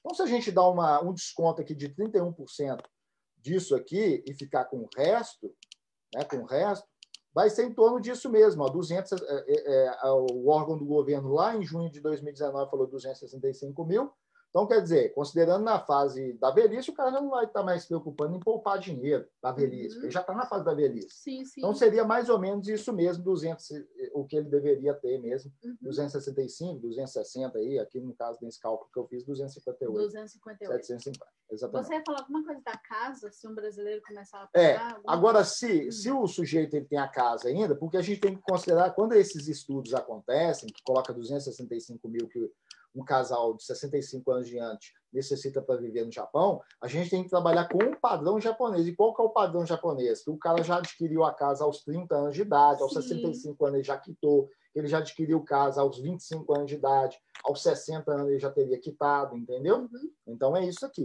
É, acontece que a gente tem uma pressão aqui na comunidade, além de casa, vamos colocar aí, o sujeito tem 65 mil de prestação para pagar. Hum, é? Casa. Da casa. Eventualmente. Isso quando está moderado, é, né? Tá. Eventualmente ainda ele tem um arrimo de. Ele é um arrimo de família para um parente no Brasil, um pai, uma mãe ainda, que por mais que ele está com 60, 65, ele tem uma mãe de 85. Que Ainda mais hoje a expectativa ter... de vida aumentando, uma mãe de 90 anos de idade que necessita de recurso eventualmente dele. Exato. Ele já pode adicionar aí uns 30 conto, opa, uns 30 conto por mês aí com esse, com esse, digamos, com esse custo aí. Uhum. Né? Então, já tem uns 95 mil aí de custo. E isso aqui, eu estou considerando uma realidade provável é, que na conta do japonês não entra. É. Porque na conta do, japonês, do padrão japonês não entra. Porque o japonês está quitado casa zero, uhum. né? mais zero que ele tem para mandar dinheiro para fora do país, para um parente, para uma uhum. mãe que está necessitando. Correto? Correto. Porque no padrão ele já veio também de um pai que veio no padrão japonês. Uhum. Tem a sua aposentadoria. Que tem um planejamento. Seguro, tem um planejamento. Que, né? exato, que aqui nós estamos, exato. Uhum. E aqui nós estamos lidando com a cultura uma cultura de capitalização aí também mais avançada que a brasileira. Uhum. Não é referência no mundo, pessoal. O pessoal às vezes acha que o japonês é referência financeira, uhum. não é. O japonês também não é lá grande referência financeira. Mas em termos de, de, de, de planejamento. planejamento, preservação, de guardar agora, né? É um ditado que tem lá na minha terra, quem guarda no almoço come na janta, né? Para você uhum. ver, a, a, cultura mineira também é forte no, no âmbito de guardar dinheiro aí. Né? Quem, o japonês tem esse pensamento ainda mais de, de, poupar, de capitalizar, isso daí eles são fenomenais de fato. Né? Talvez na questão do investimento propriamente, o japonês eu tenho minhas dúvidas que eles sejam referência de, sempre está prevenindo, prevenindo né, isso, tem um sentimento de prevenção até dado aí as condições do Japão, uhum. do país. Beleza? O que mais aí que... Deixa eu voltar lá. Eu não quero ficar pulando comentários. Sim. Peraí, deixa eu ver aqui, pessoal. Tá vendo? É porque foi passando bastante. É, que sorteio é esse? O sorteio a gente vai estar sorteando um livro, né, Marcelo? É, deixa eu ver aqui. O homem, exatamente, o Peterson já respondeu. O homem mais rico da Babilônia. O Quinho, ele, ele pergunta assim: eu tô com. eu pulei, algum, eu pulei algum comentário? É não, isso que você tá é, não, não, não, né? Então tá bom, então. Eu tô, é, eu tô com um no Brasil que rende 2,75. 7,75. 7 pontos, desculpa, 75 mais IPCA, mas que chega num total mínimo de 11 anos para. É, já até 2035. Sim, sim. Mas aí é o que esse, esse, esse produto aí? É, Quinho. É, é uma debênture? Especifica aqui para gente. O que Sérgio... É? Ou é um título, título quando estava nessas faixas aí, né, de 7,75, às vezes é título IPCA. Título IPCA, quando a taxa de juros estava lá nas alturas, a parte fixa do Tesouro IPCA girava em torno disso mesmo aí, com o IPCA. É uma, foi uma boa, né? E, e, se for título, esse título já se valorizou mais do que isso, inclusive por conta da queda dos juros. Porque título, o bom momento de comprar títulos mesmo é quando o juros está alto e conforme os juros vai caindo, a, o seu título valoriza. Uhum. Beleza? Beleza. O Sérgio Cangano falou que ele caiu nessa, provavelmente algum, algum golpe aí, e ele falando que se deu mal. A Neuza, oi Neuza, boa noite, bem-vinda. Sim, Sim é. gente, tem que ficar até o final da live, tá? Porque é, Você tem que nós... reivindicar Exatamente. o prêmio aqui. Exato. Nanase Nakadima, boa noite. É, Hugo Kendi, estou torcendo para ganhar esse livro. É isso aí, gente. Comentem. Quanto mais vocês comentarem aqui, mais é, vai ter oportunidade. Tânia, oi Tânia, oh. seja bem-vinda. Ricardo, eu te falo, eu te falo, financiar é o fim. É, Lucas, eu vou, eu vou, eu vou aproveitar o comentário dele, aproveitar que eu estou com o calculador aberto aqui. Eu quero chamar vocês a uma reflexão rapidamente em relação à questão de financiar. É bom financiar? Não. Mas é bom também se descapitalizar para poder comprar algo à vista, algo que esteja necessitando à vista, ou que está correr para quitar uma casa, entendeu? Sim, sim. Né? Eu, vou, eu vou trazer aqui, eu peço um pouco de atenção de vocês, que é extremamente importante o que eu vou fazer aqui agora baseado nessa colocação que o Ricardo Cauã trouxe aqui. Beleza? Olha só, fazendo a captação de tela aqui, cadê a captação de tela? Mas antes disso, responde rapidinho aqui o Tiago Kimura, quando você Sim. falou 775 mil era bruto? 775 mil? Falei 265, não? 300. Ah, não. 375 mil é o que aparece nos sites é, do Ministério. Não, desculpa, voltando aqui, voltando aqui, para não ter confusão. Pessoal, eu até puxo aqui, peraí, para não ter confusão, a gente para não falar a coisa aqui no e vocês acham que é Miguel aqui. Vamos não, lá. É, eu achei melhor é, já te interromper tá. para responder rapidinho antes de você é, continuar. É, aqui, tá? quando a gente fala alguma coisa aqui, a gente tem um embasamento, preocupa é, é, em ter um embasamento para poder também não ficar aí depois achando que. Ah, oh, sabe quem está aqui, ó? Aí. Quem? Ademir Maioli. Fala aí, Ademir. Boa noite, Ademir. Ademir é gente boa. Ademir é. Vanessa também do Mamalange está aqui. aqui. Alice oh. Oricaça também. Vai falando aí, é. Marcelo. Aqui, ó. Hum. Pode ir, vamos lá, Vamos gente. lá, então. Olha só. Deixa eu só configurar melhor aqui para aparecer tudo na tela aqui. Deixa eu diminuir um pouco aqui. Tá. Isso. Agora, agora o negócio está legal. Beleza? Uhum. Pessoal, eu disse é, que de outubro, quando que foi? De outubro de 19 a outubro, setembro, outubro de setembro, 2020. Você falou setembro de 2020. É, eu puxei, fiz uhum. o cálculo anualizado aí de cada, é, o cálculo baseado em cada mês nos últimos 12 meses. Somei e dividi, deu 375 aí a média uhum. salarial no Japão. Da onde que eu tiro isso? De dados, tanto ligados aí ao Ministério do Trabalho, da Saúde, Trabalho e Bem-Estar, que tem as estatísticas. Se você coloca lá é, Ministério do Inglês, né, Ministério do, do da Saúde, Bem-Estar, é, Trabalho e Bem-Estar do Japão, vai aparecer, tem lá a parte de estatísticas, você tem a parte de estatística de salário e tal. E tem outros sites também de indicadores macroeconômicos e microeconômicos também, que eu utilizo bastante. Ok? Um deles aqui de fácil acesso é o Trading Economics, que traz a média salarial mensal no Japão. Uhum. Ok? A média é aqui, ó, os meses que entram bônus mas faz parte do dado até do governo, Ministério da Saúde, Trabalho e Bem-Estar do Japão. Hum. Entendeu? Esses dados é, fazem parte da estatística do governo.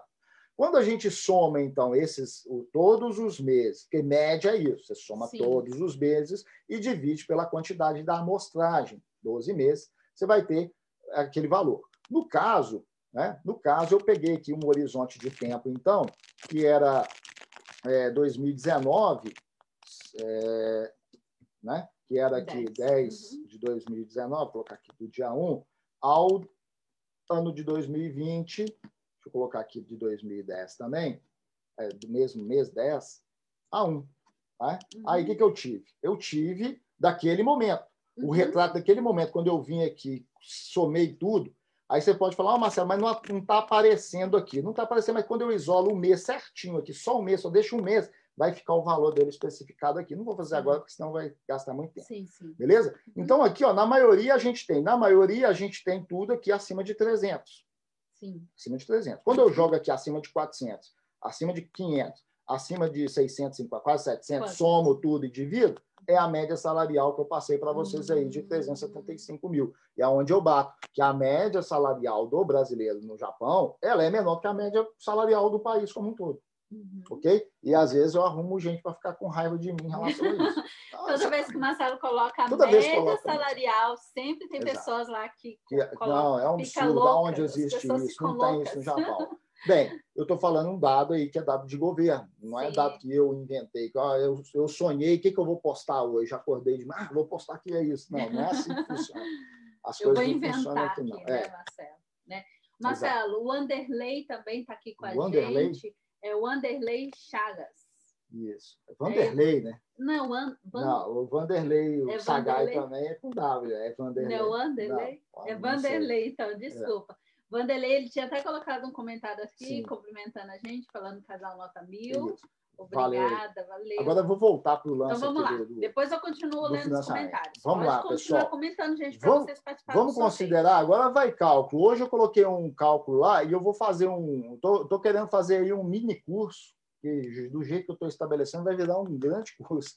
Vai virar um, um, curso de matemática financeira aí que eu vou fazer no, no Telegram, canal no Telegram. Se você não me segue ainda no canal do Telegram, segue no canal do Telegram. Beleza? Vamos considerar aqui, Sibeli, uma hipótese do sujeito que tem 10 milhões de ienes e ele está na decisão aí de comprar uma casa no Japão usada, ou vai quitar aí, sei lá, vai, que ele quer quitar aí a casa, essa casa aqui, ok? 10 milhões. Vamos, vamos considerar isso aqui, ok? O, o, vamos, aí baseado até que o Vinícius Tanaka trouxe para mim outro dia que eu fiz um post também, ele vai pegar uma taxa de juros aí do flat 35 de 1,55 ao ano, uhum. ok? 1,55 ao ano. Uhum. Aí você me pergunta, o cara precisa de morar, ele quer comprar casa. A casa é uma oportunidade que ele tem de comprar. Ele paga ela à vista ou ele utiliza esse recurso para outras coisas? Aí eu não vou falar nada, eu vou largar aqui para vocês, vocês colocam a opinião de vocês aqui no comentário. Coloca ok? Aí. Vou mostrar só o racional aqui da matemática. Não vou dar, aqui não tem achismo, aqui é cálculo exato, beleza? Primeira coisa que a gente vai ter que fazer aqui vai ser isso. Nós vamos desmontar, e ao mesmo tempo que eu estou fazendo isso aqui, eu estou já trabalhando com alguns conceitos de matemática financeira aqui para vocês. Primeira coisa que a gente vai fazer para cálculo de financiamento aí nesse sobretudo quando eu não vou usar nenhum simulador, vou fazer aqui na calculadora aqui, nós vamos desmontar essa taxa de juros de 1,55 que é ao, ao ano. Por quê? Porque eu vou fazer um cálculo aqui mensal, uhum. de, de, de mês. Sim. Não é? Uhum. De mês aí desses 10 milhões financiados no tempo. Ou ele financia 10 milhões, ou ele pega os 10 milhões e quita alguma coisa, ou compra alguma coisa. Ou quita a casa, ou paga a casa à vista. Pegar 10 milhões, 10 milhões. e quitar. É. Então, uhum. nós vamos fazer assim. Primeira coisa que nós vamos fazer é desmontar o juro anual. Por quê? Eu tenho que trazer isso daqui para mês. E taxa de juros anual, eu não pego ela aqui, ó, 1,55 e divido por 12. Não é assim que faz. Aí, gente. Entendeu? Não é, não é desse modo. Vai ser quase aproximado a isso aí, mas não é bem assim que se faz, né? Uhum. Então, nós vamos pegar aqui 1 mais 1,55, uhum. ok? É, e desmontar essa taxa de juros aqui. Né? É, eu vou querer saber, então, no ano, quanto que é um mês, tá? Pelo valor baixo, vai dar quase os, o que deu lá na divisão simples, mas, novamente dizendo, não é assim que se faz. Beleza? Primeiro ponto aí, Sibeli, vai guardando aí na cabeça aí. Ok? Não nada. É. Fala aí. Ó, tá vendo que já deu uma diferença? o primeiro cálculo já tinha dado aí é, mais do que isso. Dá uma diferençazinha. Mas arredondando dá quase o mesmo, porque é, aquele cálculo da divisão simples, é, é, é como o valor é baixo, a divisão tende a dar, é, essa forma tem de dar quase a mesma coisa. Então, vai ser uma taxa de juros mensal de 0,13. 0,13. Então, a gente já tem qual, qual vai ser a taxa de juros mensal de 0,13. Eu tenho 10 milhões, né? 10 milhões aqui, 10 milhões. Aí, o que, que eu vou fazer?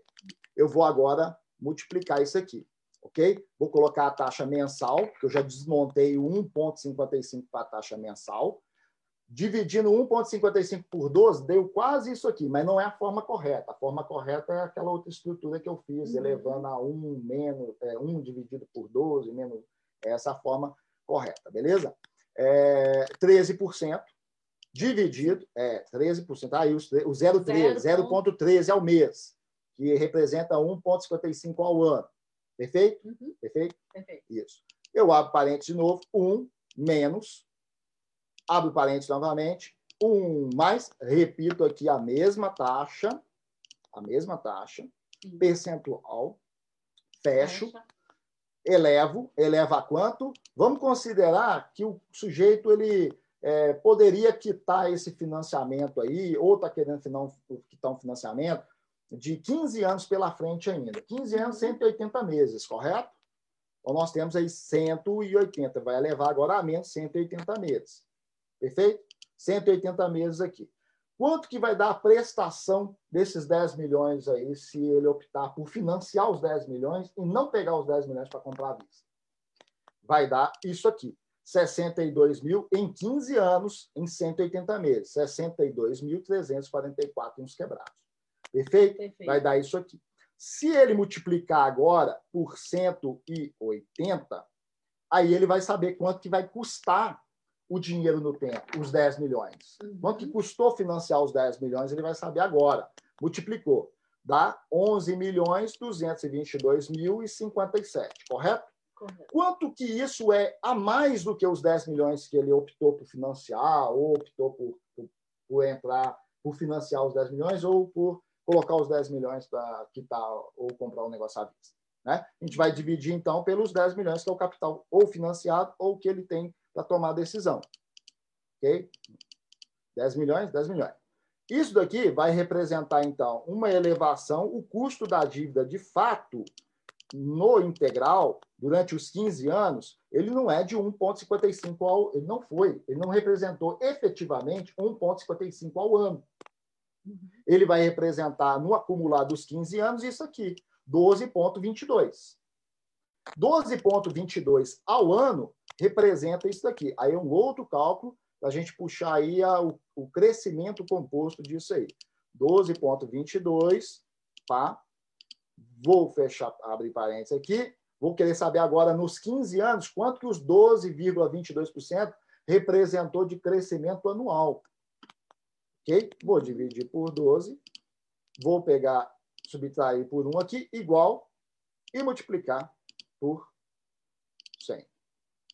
Deixa eu só isso, cinco, não, tá errado isso aqui. Deixa eu só fazer o cálculo direito, porque eu coloquei 12 e é 15 anos, esqueceu? Hum. Eu tinha colocado 12 né? E são 180 meses, 15 anos. Um mais os 12% que representou de fato 10 milhões que ele financiou, no final das contas deu 11 milhões e alguma 222. Isso representou então um custo no final dos 15 anos de 12,22%, né? Agora quanto que esses 12,22% representa ao ano mesmo ali de custo no total da dívida? Não é 1,55 que era a taxa de juros do financiamento. Né? É isso aqui, ó. Abre parênteses, um, dividido, é um ano dividido pelos 15 anos que foram carregada essa dívida aí de 1,55% do financiamento. Mas ela representou efetivamente mesmo para a pessoa um custo um custo disso aqui, ó, de 0,77% ao ano, durante os 15 anos. Sim. Então, se eu estou com uma decisão, para tomar uma decisão de largar um financiamento, então, de quitar algo, de quitar algo,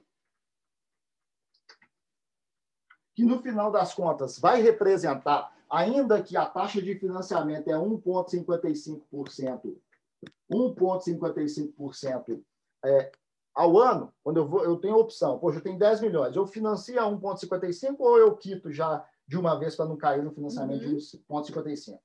eu vou amortizando isso mês a mês, porque cada pagamento que você está fazendo de prestação, você está amortizando e pagando, e pagando juros, amortizando e uhum. pagando juros. No final das contas, quando eu pego dos 10 milhões aqui ao acumulado da dívida, que a gente calculou daria a 1,55 ao ano, no final de 15 anos daria é, 12, daria no acumulado 12,22%, quando eu pego o valor final aqui, daria, e, e desconstruo 12,22% do acumulado em 15 anos para valores anuais, essa dívida teve um custo para mim de 0,77% ao ano.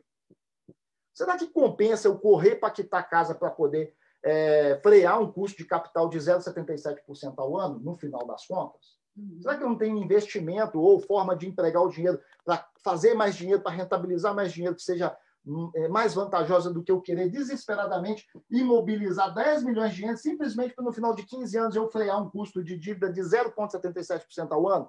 Então, é essa a reflexão que eu largo para vocês fazerem. Não vou nem Exatamente. falar aqui minha opinião em relação a isso aí. Estou uhum. chamando a reflexão. E é fundamental compreender matemática financeira justamente para fazer esses cálculos e essas considerações. E aonde eu faço crítica para o pessoal que é conscientizador financeiro, que é especialista em finanças pessoais, mas não conhece nem de matemática financeira e não conhece nem de investimento. Não tem capacidade, muitas vezes, de fazer essas reflexões sobre custo de oportunidade. E, às vezes, é, inculca na cabeça da pessoa, não, você tem que quitar sua uhum. casa, você tem que sair da dívida, sai dívida dessa cabeça. A pessoa fica preocupada em fazer isso aí. Beleza? Mas, Desculpa de mexer na sua cabeça. Não, tudo bem. Mas, Marcelo, às vezes também não é só questão da pessoa querer colocar na cabeça. Eu já vi também bastante pessoas que têm essa mentalidade aqui no Japão também, que passou muito tempo no Japão trabalhando, trabalhando, trabalhando, juntando dinheiro para ter pelo menos metade do financiamento para pegar uma casa. É, também. Entendeu? Então, Imobiliza então, capital do mesmo jeito. Exatamente. Então, Imobiliza. vai muito também da mentalidade, não só da pessoa que está ensinando, mas também da própria pessoa, né? Que está ali trabalhando, trabalhando, trabalhando, um dinheiro que a pessoa poderia estar tá fazendo ali um, um, investimento e a pessoa está descapitalizando. É. Com isso, vale ressaltar que eu não estou falando para você, faça dívida e vive feliz. Não, não é nada disso. Estou falando aqui situações podem ocorrer de, de custo de você saber considerar custo de oportunidade, ali, custo de capital, custo do dinheiro no tempo, uhum. o efetivo custo do dinheiro no tempo, né? É, é uhum. importante você saber mensurar isso aí. O Henrique, o Henrique Toshio falou melhor investir em fundo imobiliário que, que, que tende, que rende 7% ao ano. Ó, e não vamos considerar, o Sibeli, o uhum. Henrique, não vamos nem considerar oscilação de preço, porque presta atenção a um outro pensamento aqui também. Um outro pensamento. Vamos, é, aproveitando até, por isso que é legal da live, que você tem interação ao vivo aí, o pessoal vai contribuindo. Vamos considerar esse pensamento dele. O sujeito tem 10 milhões, Sibeli. O sujeito tem 10 milhões aí e ele está desesperado porque alguém falou com ele que ele tem que quitar a casa, que é a melhor coisa que ele faz, porque ele fica livre Nossa, da dívida. O Maurício fez uma observação aqui interessante ah. também. Eu estava no dia dessa live. Lê depois? Depois, né? Isso. É, o Tanaka fez uma outra consideração aqui importante aí, depois a gente lê. Isso. É, vamos lá. Se bem que o pessoal que está acompanhando já está lendo. Né? Já está lendo. De, o, o, sujeito tem 10 milhões. Ele quita a casa dele para. Se, se for possível quitar, né? Pode ser que às vezes ele tem um montante de dívida que os 10 milhões vai amortizar bem, mas não vai quitar. Uhum. Não é? E vamos considerar que a casa dele não é só 10 milhões, igual no exemplo que a gente deu do cara que tinha uma hipótese de comprar uma casa 10 milhões à vista ou pegar ela financiada, correto? Vamos considerar que a casa do sujeito aqui é muito mais do que isso, mas ele tem os 10 milhões hoje, depois de pagar algumas prestações, anos de prestações para quitar. Ou para pagar uma boa parte da casa. E vamos colocar também na conta aqui que a prestação que ele paga no total, Sibeli, quando junta tudo, junta a parte de 90% da casa com 10% uhum. de documento e mais outras coisas aí, é, o cara está pagando a prestação de 65 mil, 65 mil por mês. Não é que o financiamento dele total é 10 milhões. 10 milhões é o que ele tem em cash aqui para tomar a decisão. Ou paga, ou quita, ou amortiza bem, a uhum. gente não sabe qual é o período de tempo. A única coisa que a gente sabe é que a prestação dele aqui gira em torno de 65 mil aí, todo mês é 65 mil subtraído ali na conta dele nos dias especificados ali pelas financeiras, correto? Eu não vou trabalhar aí com 7, nem com 7% do Henrique. O Henrique, eu não vou trabalhar nem com o seu 7%, vou trabalhar até com algo menor, 5%. Então vamos, vamos considerar que o cara optou então de pegar os 10 milhões dele e largar os 10 milhões então é, diversificadamente, pode ser em fundos imobiliários, pode ser em ações boas pagadoras de dividendos, bem diversificado. Com 10 milhões, ele não vai colocar num único fundo imobiliário. Exato. Ele não precisa colocar só em fundos uhum. imobiliários. Ele pode colocar em ações boas pagadoras de empresas aí, boas empresas, empresas uhum. seculares aqui no Japão, holdings familiares aí, né, Mitsubishi, uhum. é, é, Itochu. Pode colocar em uhum. empresas aí de, de já perenes, com negócios bem, bem estruturados, mundo afora e tal. 10 milhões ele tem dinheiro suficiente para fazer uma boa diversificação. E vamos considerar que ele vai pegar, então, uma, uma carteira aí, uma renda passiva aí de, de torno de 5% ao ano. 5% ao ano, 5 milhões, 5% dá o quê? Dá 500 mil. Dá 500 mil por ano. Correto? Os 500 mil por ano, por mês, quanto que dá? 500 mil por ano, né? Se eu tenho 500 mil por ano, quanto que dá por mês? Né? Ó, uhum. Fazendo a calculadora aqui, porque a essa hora da noite e já acostumado o Beto está até falando aqui, não colocar os ovos numa única Isso. cesta, diversificação. Dá 41 mil por mês, aí ele provisiona, dá 41.666. 41 mil. Vamos colocar 40, vamos arredondar para 40, pessoal. Vamos trabalhar com arredondamento 40. aqui para baixo. 40. 40. Entrando 44. Uma renda passiva aí caindo. Cai 40 mil, ao invés dele correr para quitar, compra ativo. Uhum. Esse ativo gera uma renda passiva, 5%. Não estamos nem trabalhando com reinvestimento desse aqui. Seria o, o, a melhor coisa, seria reinvestir. Exatamente. Aí produzindo juros compostos. Esses 500 mil. Mas ele, ele quer um sossego. Ele joga uhum. esses 40 mil para ajudar ele a pagar os 65 mil. E, mas ainda ele vai ter 25 mil para ficar pagando de prestação. Ah, Marcelo, mas aí não é vantagem. Se ele pode quitar cá, vai ter 25 mil? É, mas os 10 mil estão alocados em patrimônio que é dele. A despeito da oscilação de preço, é patrimônio dele. É patrimônio dele. É patrimônio dele. Daqui 10 anos pode estar o dobro de preço. Uhum. Daqui 10 anos, isso eu estou falando dele não, não, adotar estratégia nenhuma de reinvestimento de dividendo, de aporte constante, e estratégias que mitigam qualquer tipo de, de risco sistêmico e risco específico. Uhum. Né? Estou trabalhando assim, mas ele vai ter um patrimônio dele bem diversificado, em ativos aí não correlacionados, em ativos que em determinado momento que a economia está legal sobe, em determinado momento que a economia está assado, uma parte dessa, outra parte se sobe. Uhum. Tem essas questões de correlação também. Exato. Entendeu? Então, aqui, jogando uma matemática bem de padeira aqui, uma consideração bem simples, mas bem possível, de obter uma uhum. carteira que gera 5% aí, e com bastante diversificação a fim de mitigar riscos específicos e riscos sistêmicos também, uhum. ele vai obter aqui um capital para ajudar ele a, a continuar pagando a casa dele uhum. sem perder patrimônio. Porque aqui, se ele quita a casa com os 10 milhões, ele imobilizou e acabou. Não Já tem acabou. liquidez para isso. Uhum. Não tem liquidez. Amanhã, suponhamos que as ações que ele deixou de comprar, daqui cinco anos dobram de preço, é a oportunidade que ele tem para aí até vender as ações e resolver o problema da dívida, que já vai estar mais amortizada uhum. ainda. Entendeu? Então, nossa proposta aqui, pessoal, não é ficar é, doutrinando ninguém, fazendo prosélito na educação financeira, mas levando vocês mesmo aí a refletirem, utilizando Sim. disso aí a matemática financeira para isso. e o Quinho mesmo fala, e no final ainda fica com a casa isso. e com patrimônio em dinheiro e rentabilizou ainda mais é, seu capital inicial. Exato. E aquela hora eu tinha falado também do Maurício, ele falou também em relação a esses 10 milhões aqui, é, eu fiz essa pergunta para o Tanaka. Muito boa. Né? Eu falei, o Maurício está matando E nunca vou quitar a minha casa, kkk. E fora o seguro de vida, e fora o seguro, e fora o seguro de vida, se caso algo acontecer comigo, a casa é quitada. Exato. Exatamente. É porque aqui no Japão, esse seguro de vida é obrigatório, gente, né? É, Melhor mesmo é investir deixa, só emendar, ativos. Deixa eu só emendar na questão dele. Não vamos trabalhar com nada aqui, então, de dividendo, nada disso, não. Vamos trabalhar. Esquece essa questão de dividendo. A outra hipótese que ele trouxe é o seguinte: você correu, você está com 10 milhões na mão e você ficou, bateu no peito. Não, eu vou agora propagandear para todo mundo que eu quitei minha casa. Corri para quitar a casa, porque ó, a minha casa é quitada. Ó, minha casa é Sibeli, sua casa não é A minha é quitada. O cara correu, quitou, imobilizou 10 milhões. Dois anos depois acontece alguma coisa que pode acontecer. O cara vem a falecer, uhum. a dívida da casa é perdoada, o restante de, às vezes um restante de dívida que tinha é perdoada, e aqueles 10 milhões que ele imobilizou na casa, acabou, foi embora. Acabou, foi embora. É uma outra hipótese também que uhum. tem que ser uhum. aventada, que tem que ser colocada, que tem que ser e compartilhada aqui na mesa com Eu coloco ainda outra coisa aqui também em relação. É revoltante, galera. Eu o pessoal coloco ainda, cabeça, gente, uma outra situação aqui, por exemplo, é os 10 milhões, certo? É, na, nessa live mesmo, eu achei super legal, tá lá no YouTube, no canal Investidor no Japão, assista, Sim. gente.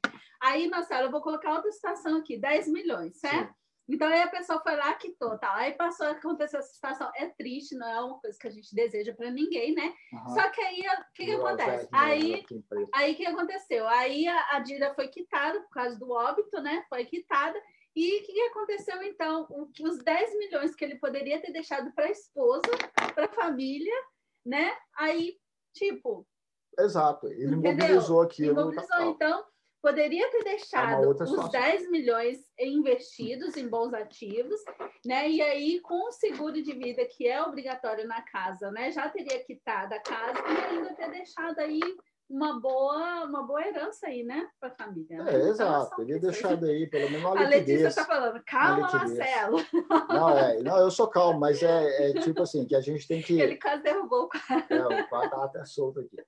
Mas, é, mas é, é tem que refletir, o pessoal tem que refletir, dinheiro tem que ser, tem que, você tem que refletir em relação a essas coisas. Porque senão cai naqueles lugares comuns, que é isso uhum. aí.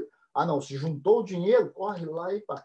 Eu já tive pessoas que já chegaram assim, que eu via, falando, ah, deixa eu te dar um conselho. Junta, todo ano, vai no final do ano, leva um milhão lá no banco, você junta, junta dinheiro. Junta, aí você faz baito. Eu já vi pessoas aconselhando, sim, você faz sim. baito, você trabalha, eu posso te arrumar um trabalho na lavanderia, aí você pega seu um milhão, vai lá e quita a sua cara. A Flávia deixando. Se aqui. fizesse um meme meu assim, o meme ia sair desse jeito. Entendeu? Tem uma sala Flávia dando maus conselhos. Ah, então, então, vou matar meu marido, vou quitar a casa e investir o resto do dia. Aí, ó, aí também não, hein? Senão vão falar que nós estamos fomentando isso aí. Não, não. Pelo amor de Deus. Nem fale isso. Ô, gente, mas é verdade mesmo. Então, assim, não é. Verdade porque... mesmo que. Não, não, não, um dia ela fez uma pesquisa lá, eu fiz uma enquete no meu Stories, perguntando é, como que é? Você. É... Ai, gente, não, uma pessoa colocou. O que, que você é, planeja aí para uma pessoa que quer viver a aposentadoria aqui no Japão? Foi isso, né? Foi. O que, que você acha que ela deveria fazer? Aí a pessoa colocou ter saúde para trabalhar, ter saúde para trabalhar, continuar trabalhando na fase da aposentadoria. Aí alguém.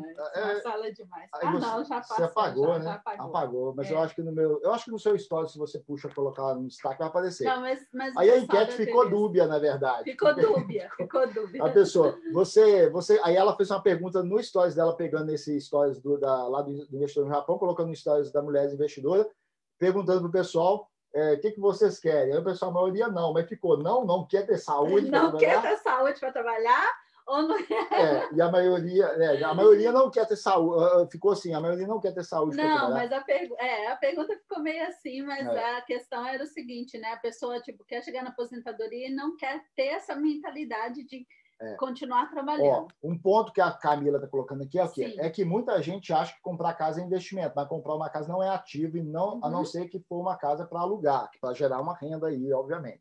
É, é fato, isso daí é, é. A gente eu uma live, umas lives atrás, e tem uns textos que eu coloco no âmbito de balanço patrimonial, quando a pessoa vai fazer um balanço patrimonial da própria vida, para ele ver o que, que ele tem de patrimônio sim, na sim, parte da coluna de ativos, no âmbito de um balanço patrimonial, casa, carro, essas coisas entram na coluna dos ativos.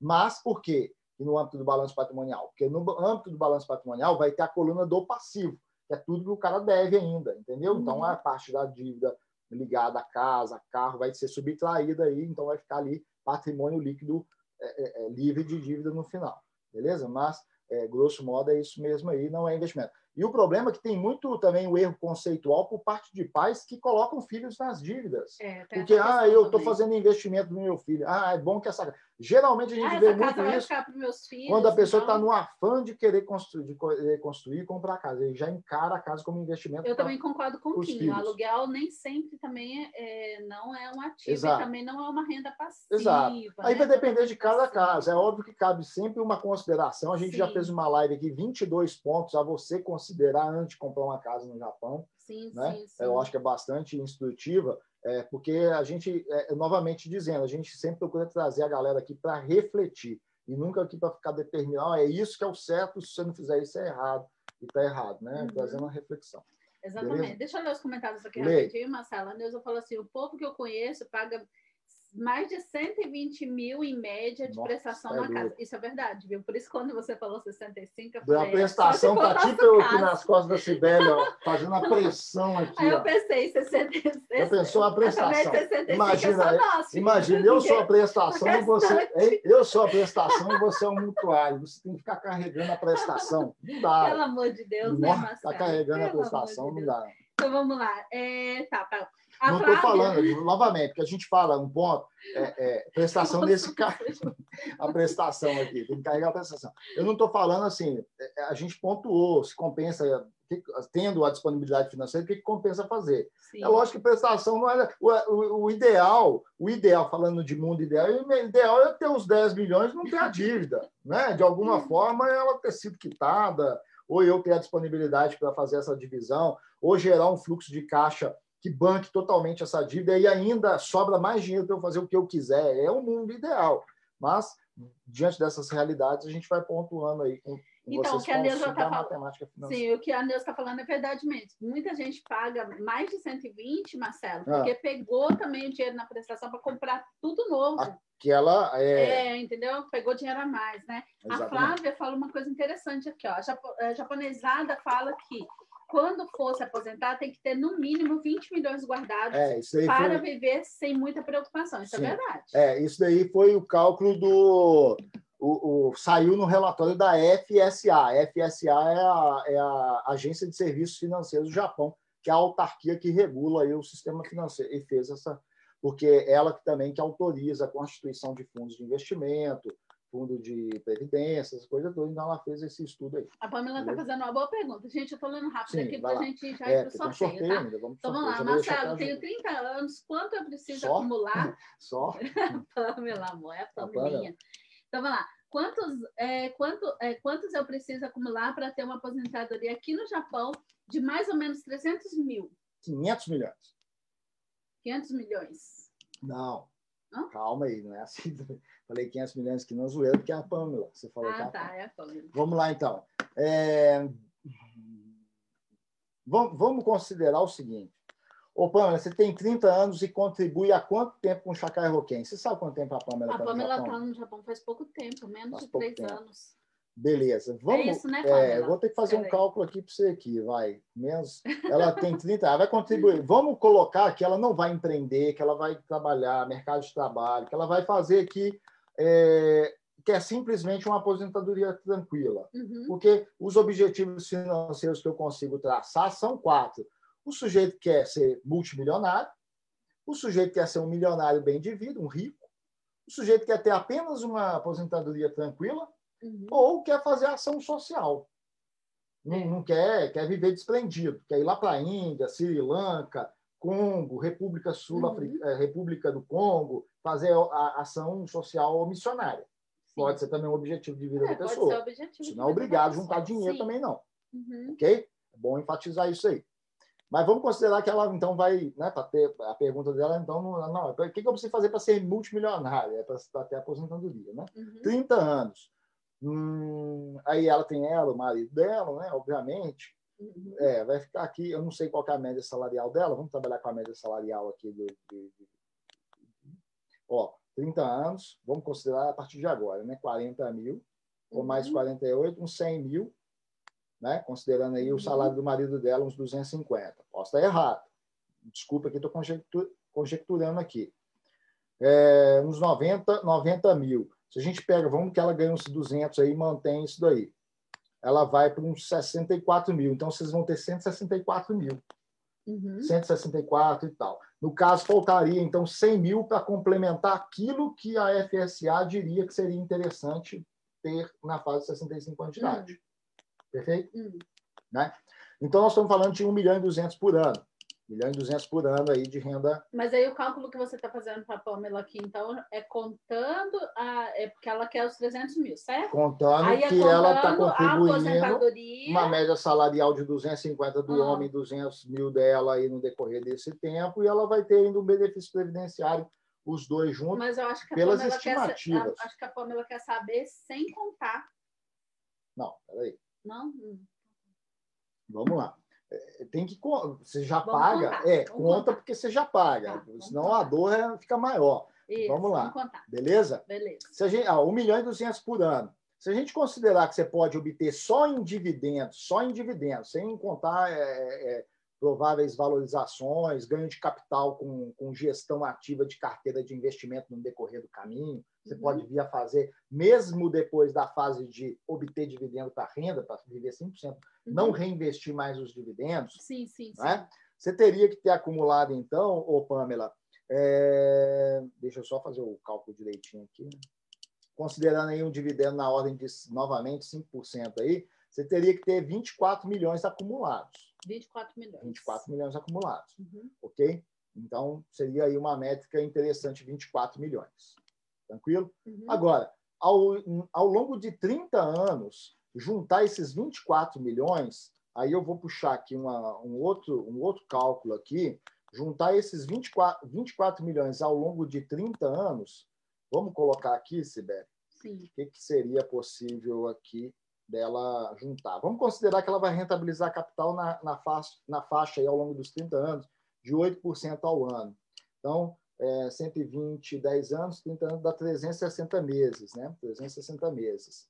Então, ela teria que economizar durante os 20 anos. Opa, colocando aqui só para apresentar uhum. o. Vamos lá. O Minoro Sud colocou 80 milhões. Ó, se ela investir, considerando aí que ela vai conseguir capturar uma rentabilidade de 8% ao ano em média durante os uhum. 30 anos, 20 mil por mês, você obteria 28 milhões, por exemplo. Né? Então, até para dar uma margem de segurança aí. Então, obviamente que quando a gente fala que investir não é difícil e que se você tem disciplina e paciência, quando você começa a investir e leva a sério isso, na pior das hipóteses, vai ter uma aposentadoria mais tranquila. Mais tranquila. Quando você tem esse compromisso do uhum. investimento. Ok? Então, eu submeti aqui o cálculo. Esse foi o cálculo que eu fiz aqui, Pamela. 20 mil por mês, 20 aportes mensais, considerando que você vai conseguindo, porque durante a fase de acumulação dos 20 mil por mês, durante os próximos 30 anos, até 60 anos de idade, eu estou considerando que você vai fazer uma gestão da sua carteira, vai reinvestir dividendo, e você pode ter uma rentabilidade mínima aí tranquila em torno de, de 8% aí, beleza? Com reinvestimento de dividendo, com gestão ativa, com aporte, com, com média de custo, com balanceamento dinâmico dessa sua carteira de investimento, ok? Então, você conseguir rentabilizar aí um, um montante tangível aí de 8%, ok? Uhum. Que é bastante tangível, de fato, aí, dado ao, ao, o período. Então, 20 mil por mês bate aí o 28 milhões, considerando aí 8% ao ano. 28, e a gente falou 24, né, para 65 anos de idade, os 24, os 28 no caso, gerariam então algo a 5% de dividendo fluindo livremente, sem você ter mais o compromisso de reinvestir esse capital aqui no Japão, é, você teria um fluxo aí de 1 milhão e 400 por 1 milhão e 400 por ano, provisionado mensalmente, junto com o que você vier a receber de previdência aqui no Japão, te dá aí uma, uma digamos aí, você está dentro do padrão aí estabelecido pela FSI. Ai, que legal, a Pamela falou que está no caminho certo. É. Muito bom, a Pamela também tá, faz parte também do certo. nosso treinamento. Exato. Que legal, aproveitando. Mas só enfatizando que eu não defendo também o fazer só para comer. Ah, é. fazer só para comer. Uhum. Ah, então é isso. Então só vintão por Esse mês está é, bom demais. É o mínimo. É, é. A gente tem parte de um mínimo, por uhum. isso que eu falo uhum. sempre de 8% no longo aí de 20, 30 anos. Eu não coloco. Não, jamais vocês vão vir eu falando de 20% por semana, 30% ao mês, não, uhum. que isso é uhum. babaquice, isso é bobeira. A gente parte sempre aí do mínimo, mas nunca incentivando que você também estacione no mínimo. Você começa, daqui cinco anos você está com dinheiro acumulado e com a mentalidade de investidor melhor, você já observa a oportunidade de negócio de potencializar seu retorno. Com 40 anos de idade, você já bateu. Eventualmente, com 40 anos de idade, você já bateu esse montante já em patrimônio. É perfeitamente possível isso. Uhum. Beleza? Perfeitamente possível. Perfeitamente. E a Pamela fala: muito obrigada, adorei a explicação, me deu mais um norte para fazer minhas aplicações. É isso aí, Pamela. É, alguém aqui tinha feito a pergunta, pega aqui para mim, Marcelo, pode. Nossa, eu falo, ah, vai um pouquinho, aí você 80 vai, milhões. 80 milhões, peraí, eu procuro aqui, pode é, deixar. É, o, Minoro do Sul vai juntar os 80 milhões aí nos próximos três anos aí. Exatamente. ele está empenhado aí, tanto no empreendedorismo quanto no investimento. Nós vamos fazer uma live em breve aí, Minoro. Você vai ter que vir aqui participar da nossa live. Isso, vão participar. O Vanderlei está falando que quero ter a oportunidade de conhecer vocês pessoalmente. Vamos ver, né, futuramente aí, né? Isso. É, a, a, a, pandemia. A Kiyomi está falando a primeira vez aqui na live. Seja bem-vinda. Bem né, Kiyomi, ela também pergunta assim, Marcela, a primeira vez, como que funciona o método do curso? É bom explicar, né, para o pessoal, Vamos né? Lá. É, Aproveitar que está aberto aí, gente, o Marcelo Pessoal, vai explicar para vocês. Eu vou explicar tá? de forma rápida aqui. Olha só, Exatamente. o nosso treinamento, imagina aqui, o nosso treinamento ele é constituído cinco domingos de aula online ao vivo, ok? Aula online ao vivo durante cinco domingos, perfeito? Durante esse procedimento, e até antes, o pessoal que já está se inscrevendo, já está no, no próximo treinamento, já está recebendo as orientações para poder já assistir vídeos tutoriais. A gente tem duas, duas, é, duas etapas de vídeos tutoriais fora as aulas online ao vivo. Uma é sobre os próprios investimentos mesmo, que no decorrer, no decorrer das cinco semanas vão sendo direcionados vídeos aqui uma carga de vídeos para intercalando aí as semanas, te dando embasamento do que foi falado na aula anterior e te dando embasamento para a próxima aula, ok? Então, nós temos uma carga de aula, cargas de aulas gravadas já, além das aulas online ao vivo, que também ficam gravadas. E a gente tem um paralelo a isso também, que já começa antes aqui, para quem já vai se inscrevendo, o processo de cadastro, abertura de conta na corretora. Então, aqui tem a parte da corretora ok? Uhum. Fora isso, então esse aqui é o conteúdo programático do nosso treinamento. Fora isso, a gente tem grupo no Telegram e no, no Facebook, onde pós-cursos os alunos são inseridos nesses grupos, e aí tem é, material semanalmente. Toda semana a gente está lá atualizando o mercado, fazendo comentários, é, é, pontuando aí a, a, atualizações do mercado, então é um estudo contínuo.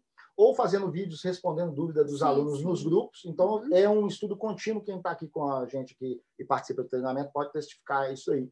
Você pode até perguntar no inbox para essas pessoas, vão falar isso para vocês mesmo, que tem esse estudo contínuo nosso aí. Beleza? Depois do programa de treinamento. Aí, no âmbito do treinamento, ainda são dois e-books que a gente distribui. Aqui, esses retângulos aqui, e-books. Dois e-books que a gente faz a distribuição. Beleza? É, os alunos ainda têm acesso a planilhas de indicadores econômicos da, e financeiros de fundos imobiliários, é, indicadores de ETFs, de fundos de infraestrutura. Então, tem planilhas também, colocar aqui esses quadradinhos aqui para simbolizar planilhas, tem acesso a essas planilhas. Além disso, e não está no nosso material, tem ainda um curso extra sobre análise de indicadores econômicos e financeiros para ações, que a gente libera para os alunos depois que faz esse treinamento aqui. Então, ainda tem um curso extra de análise de indicadores financeiros para ações, para o pessoal entender com o pé no chão, com embasamento, o que, que deve ser uhum. observado e se é também é, do perfil da pessoa e investir diretamente em ações. Então, tem esse curso extra aí. E tem um outro disponibilizado também na nossa área de membros, um outro vídeo de três horas de duração, duas horas, eu expondo estratégias de investimentos que eu adoto no Brasil, por exemplo, para evolução patrimonial. Compartilho também na área de membros lá. Sim, beleza? Beleza. Então, basicamente, nosso, nosso treinamento funciona é, com essa tô, dinâmica aí. Eu estou preparando aqui, Marcelo. O sorteador? Não, mas eu já eu preparei aqui, ó. Ah, você já preparou ah, aí? Tá aqui, ó. É só entrar aqui. Olha que legal. então, Marcelo, rapidinho aqui. É, aqui me perguntou de ações no Japão. Você já explicou aqui, né? O que vai ter o, o bônus, né? É. Perfeito. Esse, esse bônus o aluno só fica sabendo depois que está no treinamento ou aqui nas lives que a gente fala. No nosso material não está escrito, ó, bônus, um curso extra, não tem lá no material, beleza? É, ah. que é, a gente pode vir até tirar e não ter esse bônus de então a gente nem anuncia, sim, mas tem sim, esse verdade, bônus ainda. Verdade.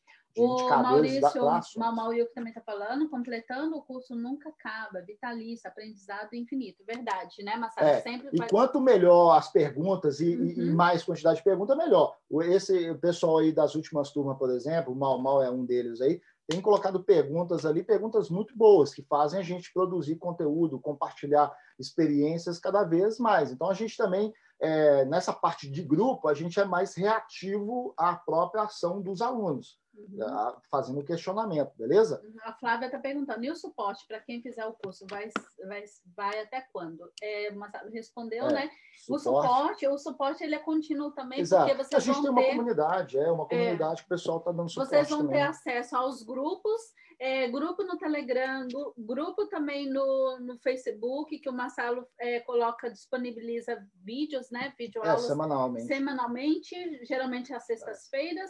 E também o suporte também continua no próprio grupo, Exato. que o Marcelo e todos nós estamos lá. E, e o grupo é uma construção de todos. Exatamente. Tem, eu tenho alunos que já estão comigo há dois anos, quase dois anos e meio, desde a primeira turma, já fazendo investimento, uhum. já respondendo dúvidas para o Maurício, por exemplo, que pergunta, ou para outra pessoa uhum. que pergunta. Então, é assim, é uma, é uma comunidade que um está ajudando o outro e construindo conhecimento junto. Né? Então, tem o embasamento dado no curso que é sistematizado nessas etapas, uma camada de aulas online gravadas, as aulas online ao vivo, que também ficam gravadas para posterior acesso, é, a parte de tutorial da corretora, o acesso a planilhas, dois e-books, a, o acesso às aulas das turmas anteriores, porque uhum. cada turma tem a sua dinâmica de pergunta, qualidade de pergunta e atualizações também. Então, tem Exatamente. como você fazer também uhum. um resgate disso aí.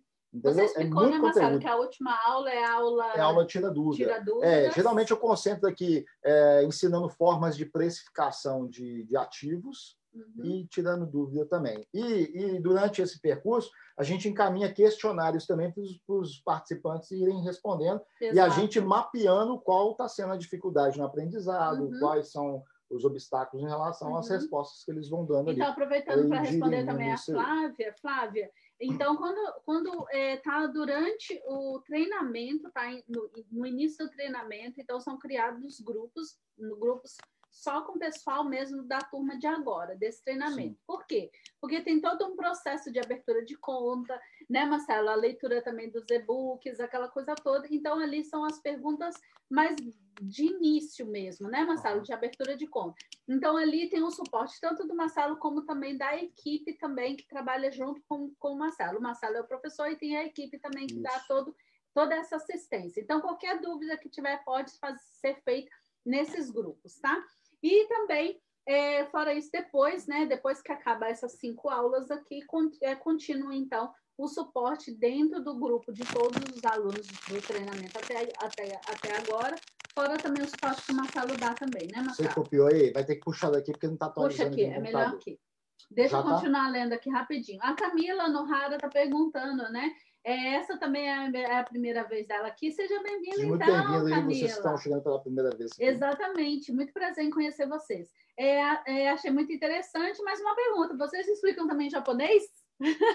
Não, a gente não trabalha. O, o nosso treinamento, a gente possibilitou assim que é, as pessoas tivessem autonomia para não ter a necessidade de, de da dificuldade com o idioma, beleza? Ele é configurado justamente para é, passar por essa questão aí sem a necessidade de ser, é, dominar o idioma japonês para poder uhum. fazer o treinamento.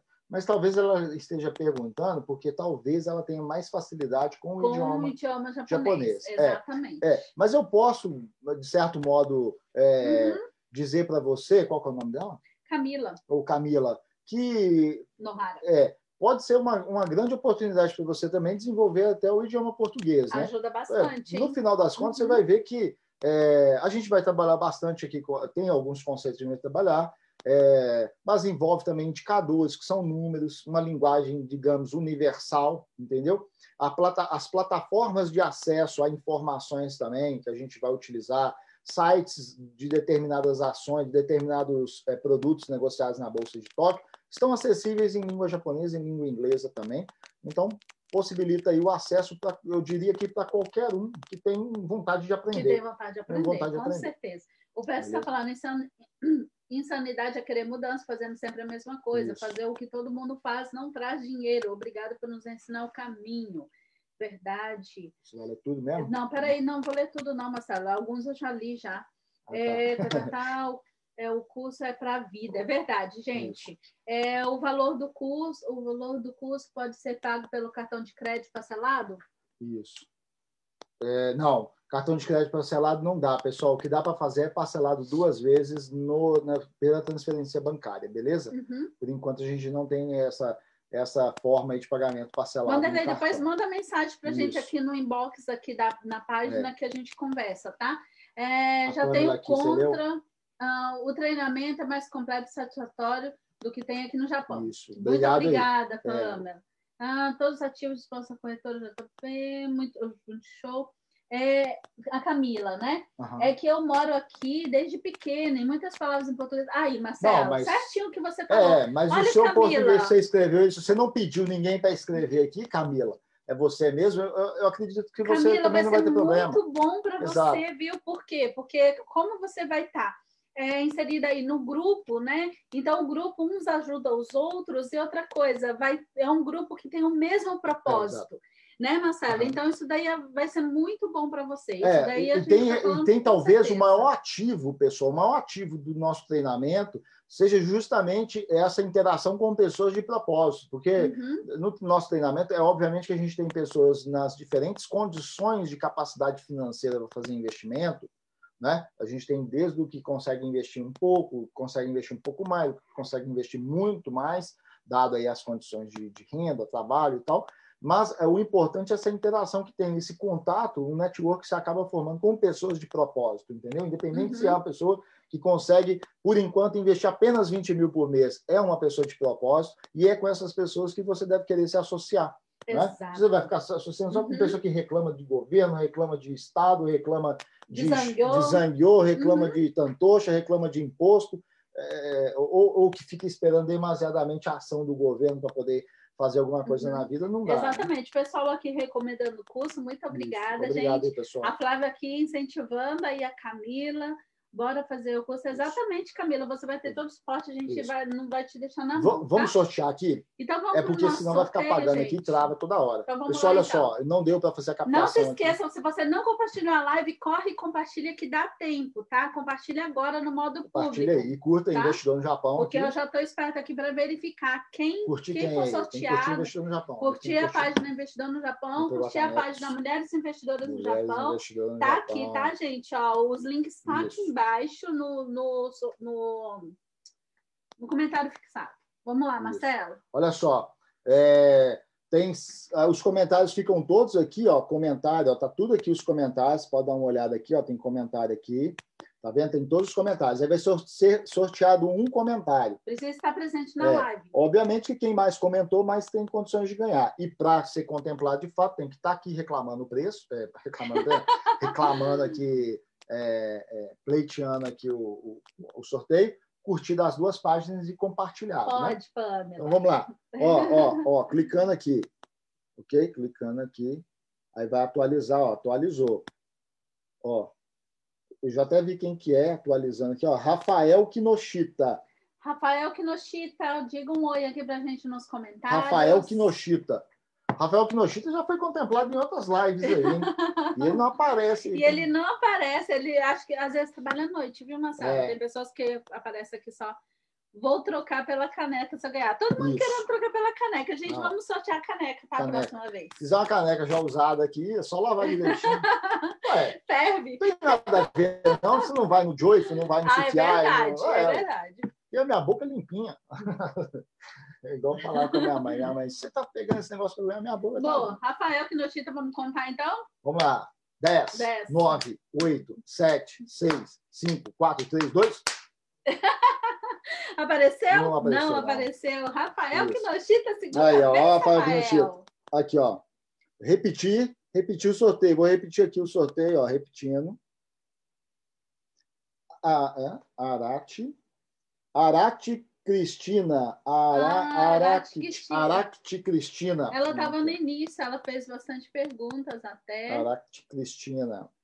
Ah, ela fez, tem como pagar o Chacai Roquem em particular e sai caro? Ela fez essa pergunta aí.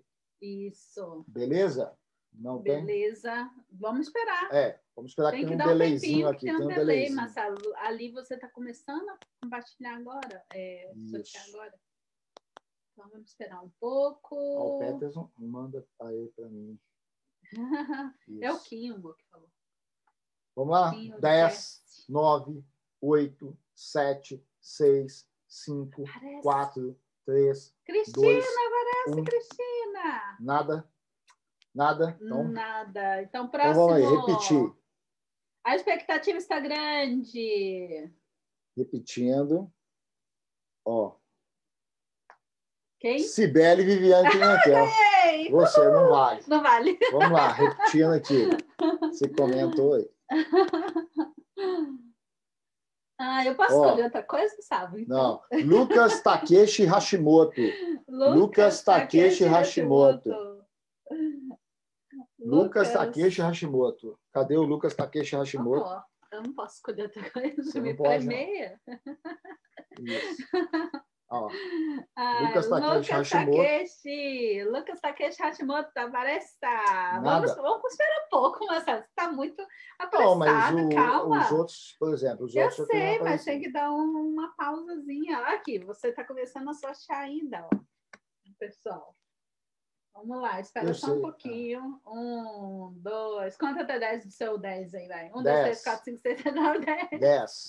Nove. Então vamos lá, dez, próximo. Nove. Tá não. O Petson falou, tá não. Dez, então, nove, próximo. oito, sete, seis, cinco, quatro, três, dois, um. Então vamos lá. Foi dormir. E olha, gente, eu fiz quantos comentários? Aí. Vamos lá. Quem vai ganhar? Sorteando, Quem atualizou. Quem vai ganhar? Opa! Não tá, é a mesma Cristina, ela não tá, não. Ela ganhou de novo, com o mesmo, Poxa, mesmo sorteio. Próximo. Sorteador que tá devagar. Vamos lá, próximo. Ó. Vamos lá. Reinaldo, deixa eu ver, ó. Reinaldo Passim. Reinaldo, Reinaldo Passim. Aí, Reinaldo.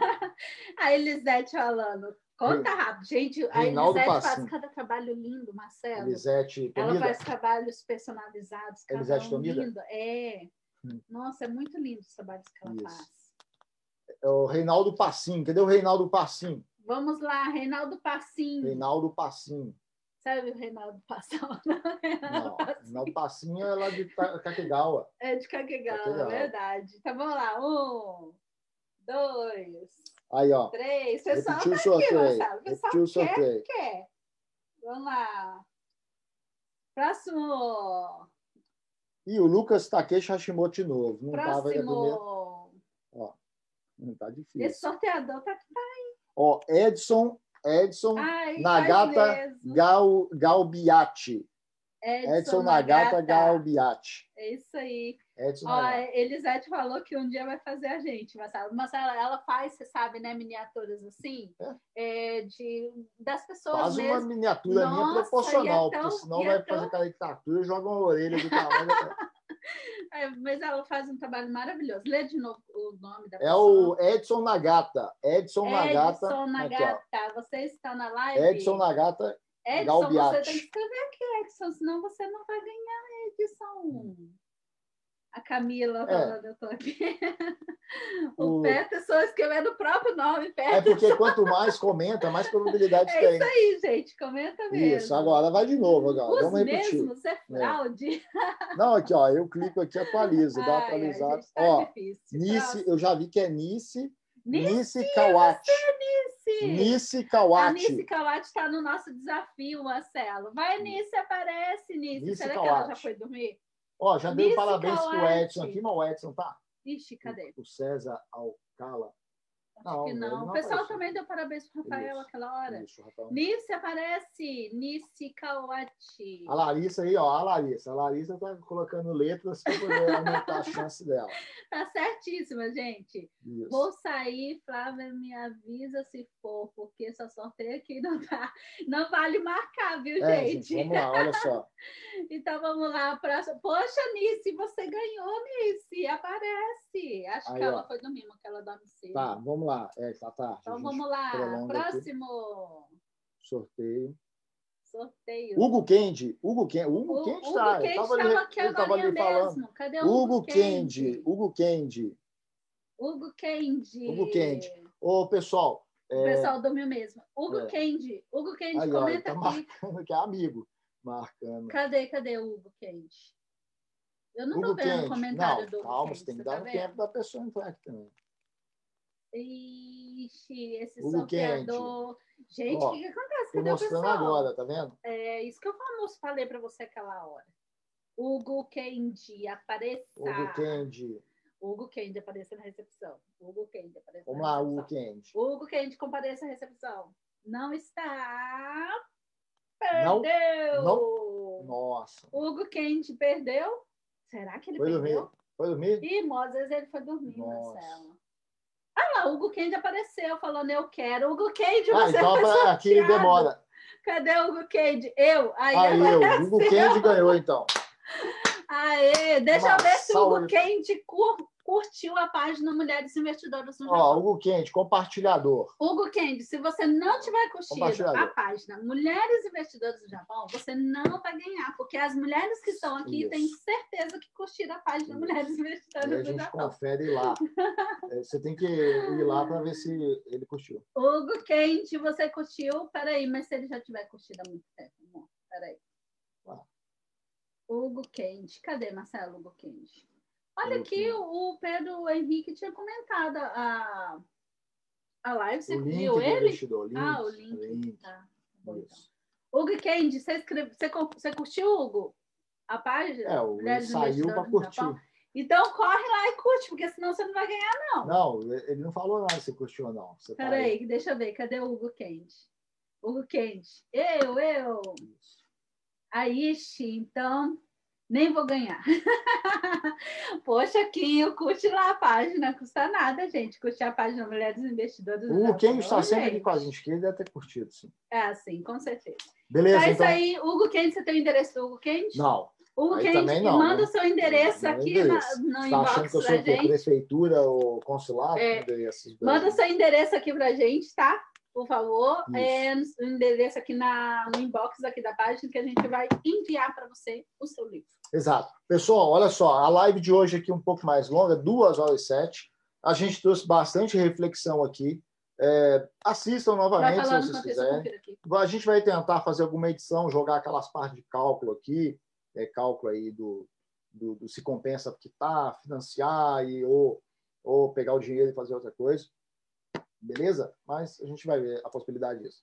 Mas está aqui o nosso conteúdo, será disponibilizado também em podcast. Tranquilo? Sim, tranquilo. É isso aí. Vamos finalizando? O Kendi, ele falou que curtiu a página Mulheres Ótimo, muito bom, hein? muito obrigado. Muito obrigada. Curtiu a página aqui também? Isso. Muito obrigada. Se você tem alguma dúvida, tem alguma pauta, alguma sugestão importante, manda aqui para nós aqui, manda no inbox da página Investidor no Japão, entra aí, você quer saber de algum tema, algum assunto, alguma reflexão, alguma coisa que você quer parar para refletir, alguma uhum. decisão que você quer tomar e está com dúvida, coloca aqui que de repente a gente pode te ajudar aí nesse processo de, de tomada de decisão. Uhum. Beleza? É isso Beleza. aí. Sibeli, muito obrigado. Muito obrigada. Nós deixaremos aqui o link Sempre aqui embaixo lembra. também para quem quiser saber um pouco mais aí sobre o nosso treinamento. Nós vamos deixar o link e você verifica lá o nosso programa didático. Isso, exatamente. Pessoal, muito obrigado aí a todos vocês. Espero que essa live tenha agregado valor na vida de vocês aí. Ok? Sibeli? Até mais, gente. Sorri, Forte abraço. Acene. Uma ótima noite para vocês, uma ótima semana. E Isso. até a próxima, até a próxima live. live. Amanhã tem live no Instagram, beleza? Não sei quem que é o convidado, ainda não me deram a resposta, mas amanhã tem live no Instagram, a gente vai estar divulgando aí. Lá no Instagram, investidor.no.japão. Exatamente. É isso aí. É, valeu, pessoal. Muito obrigado aí. Tchau. E até a próxima live. Beijo. Tchau, tchau. tchau, tchau. Fica com Deus. ハハハハ。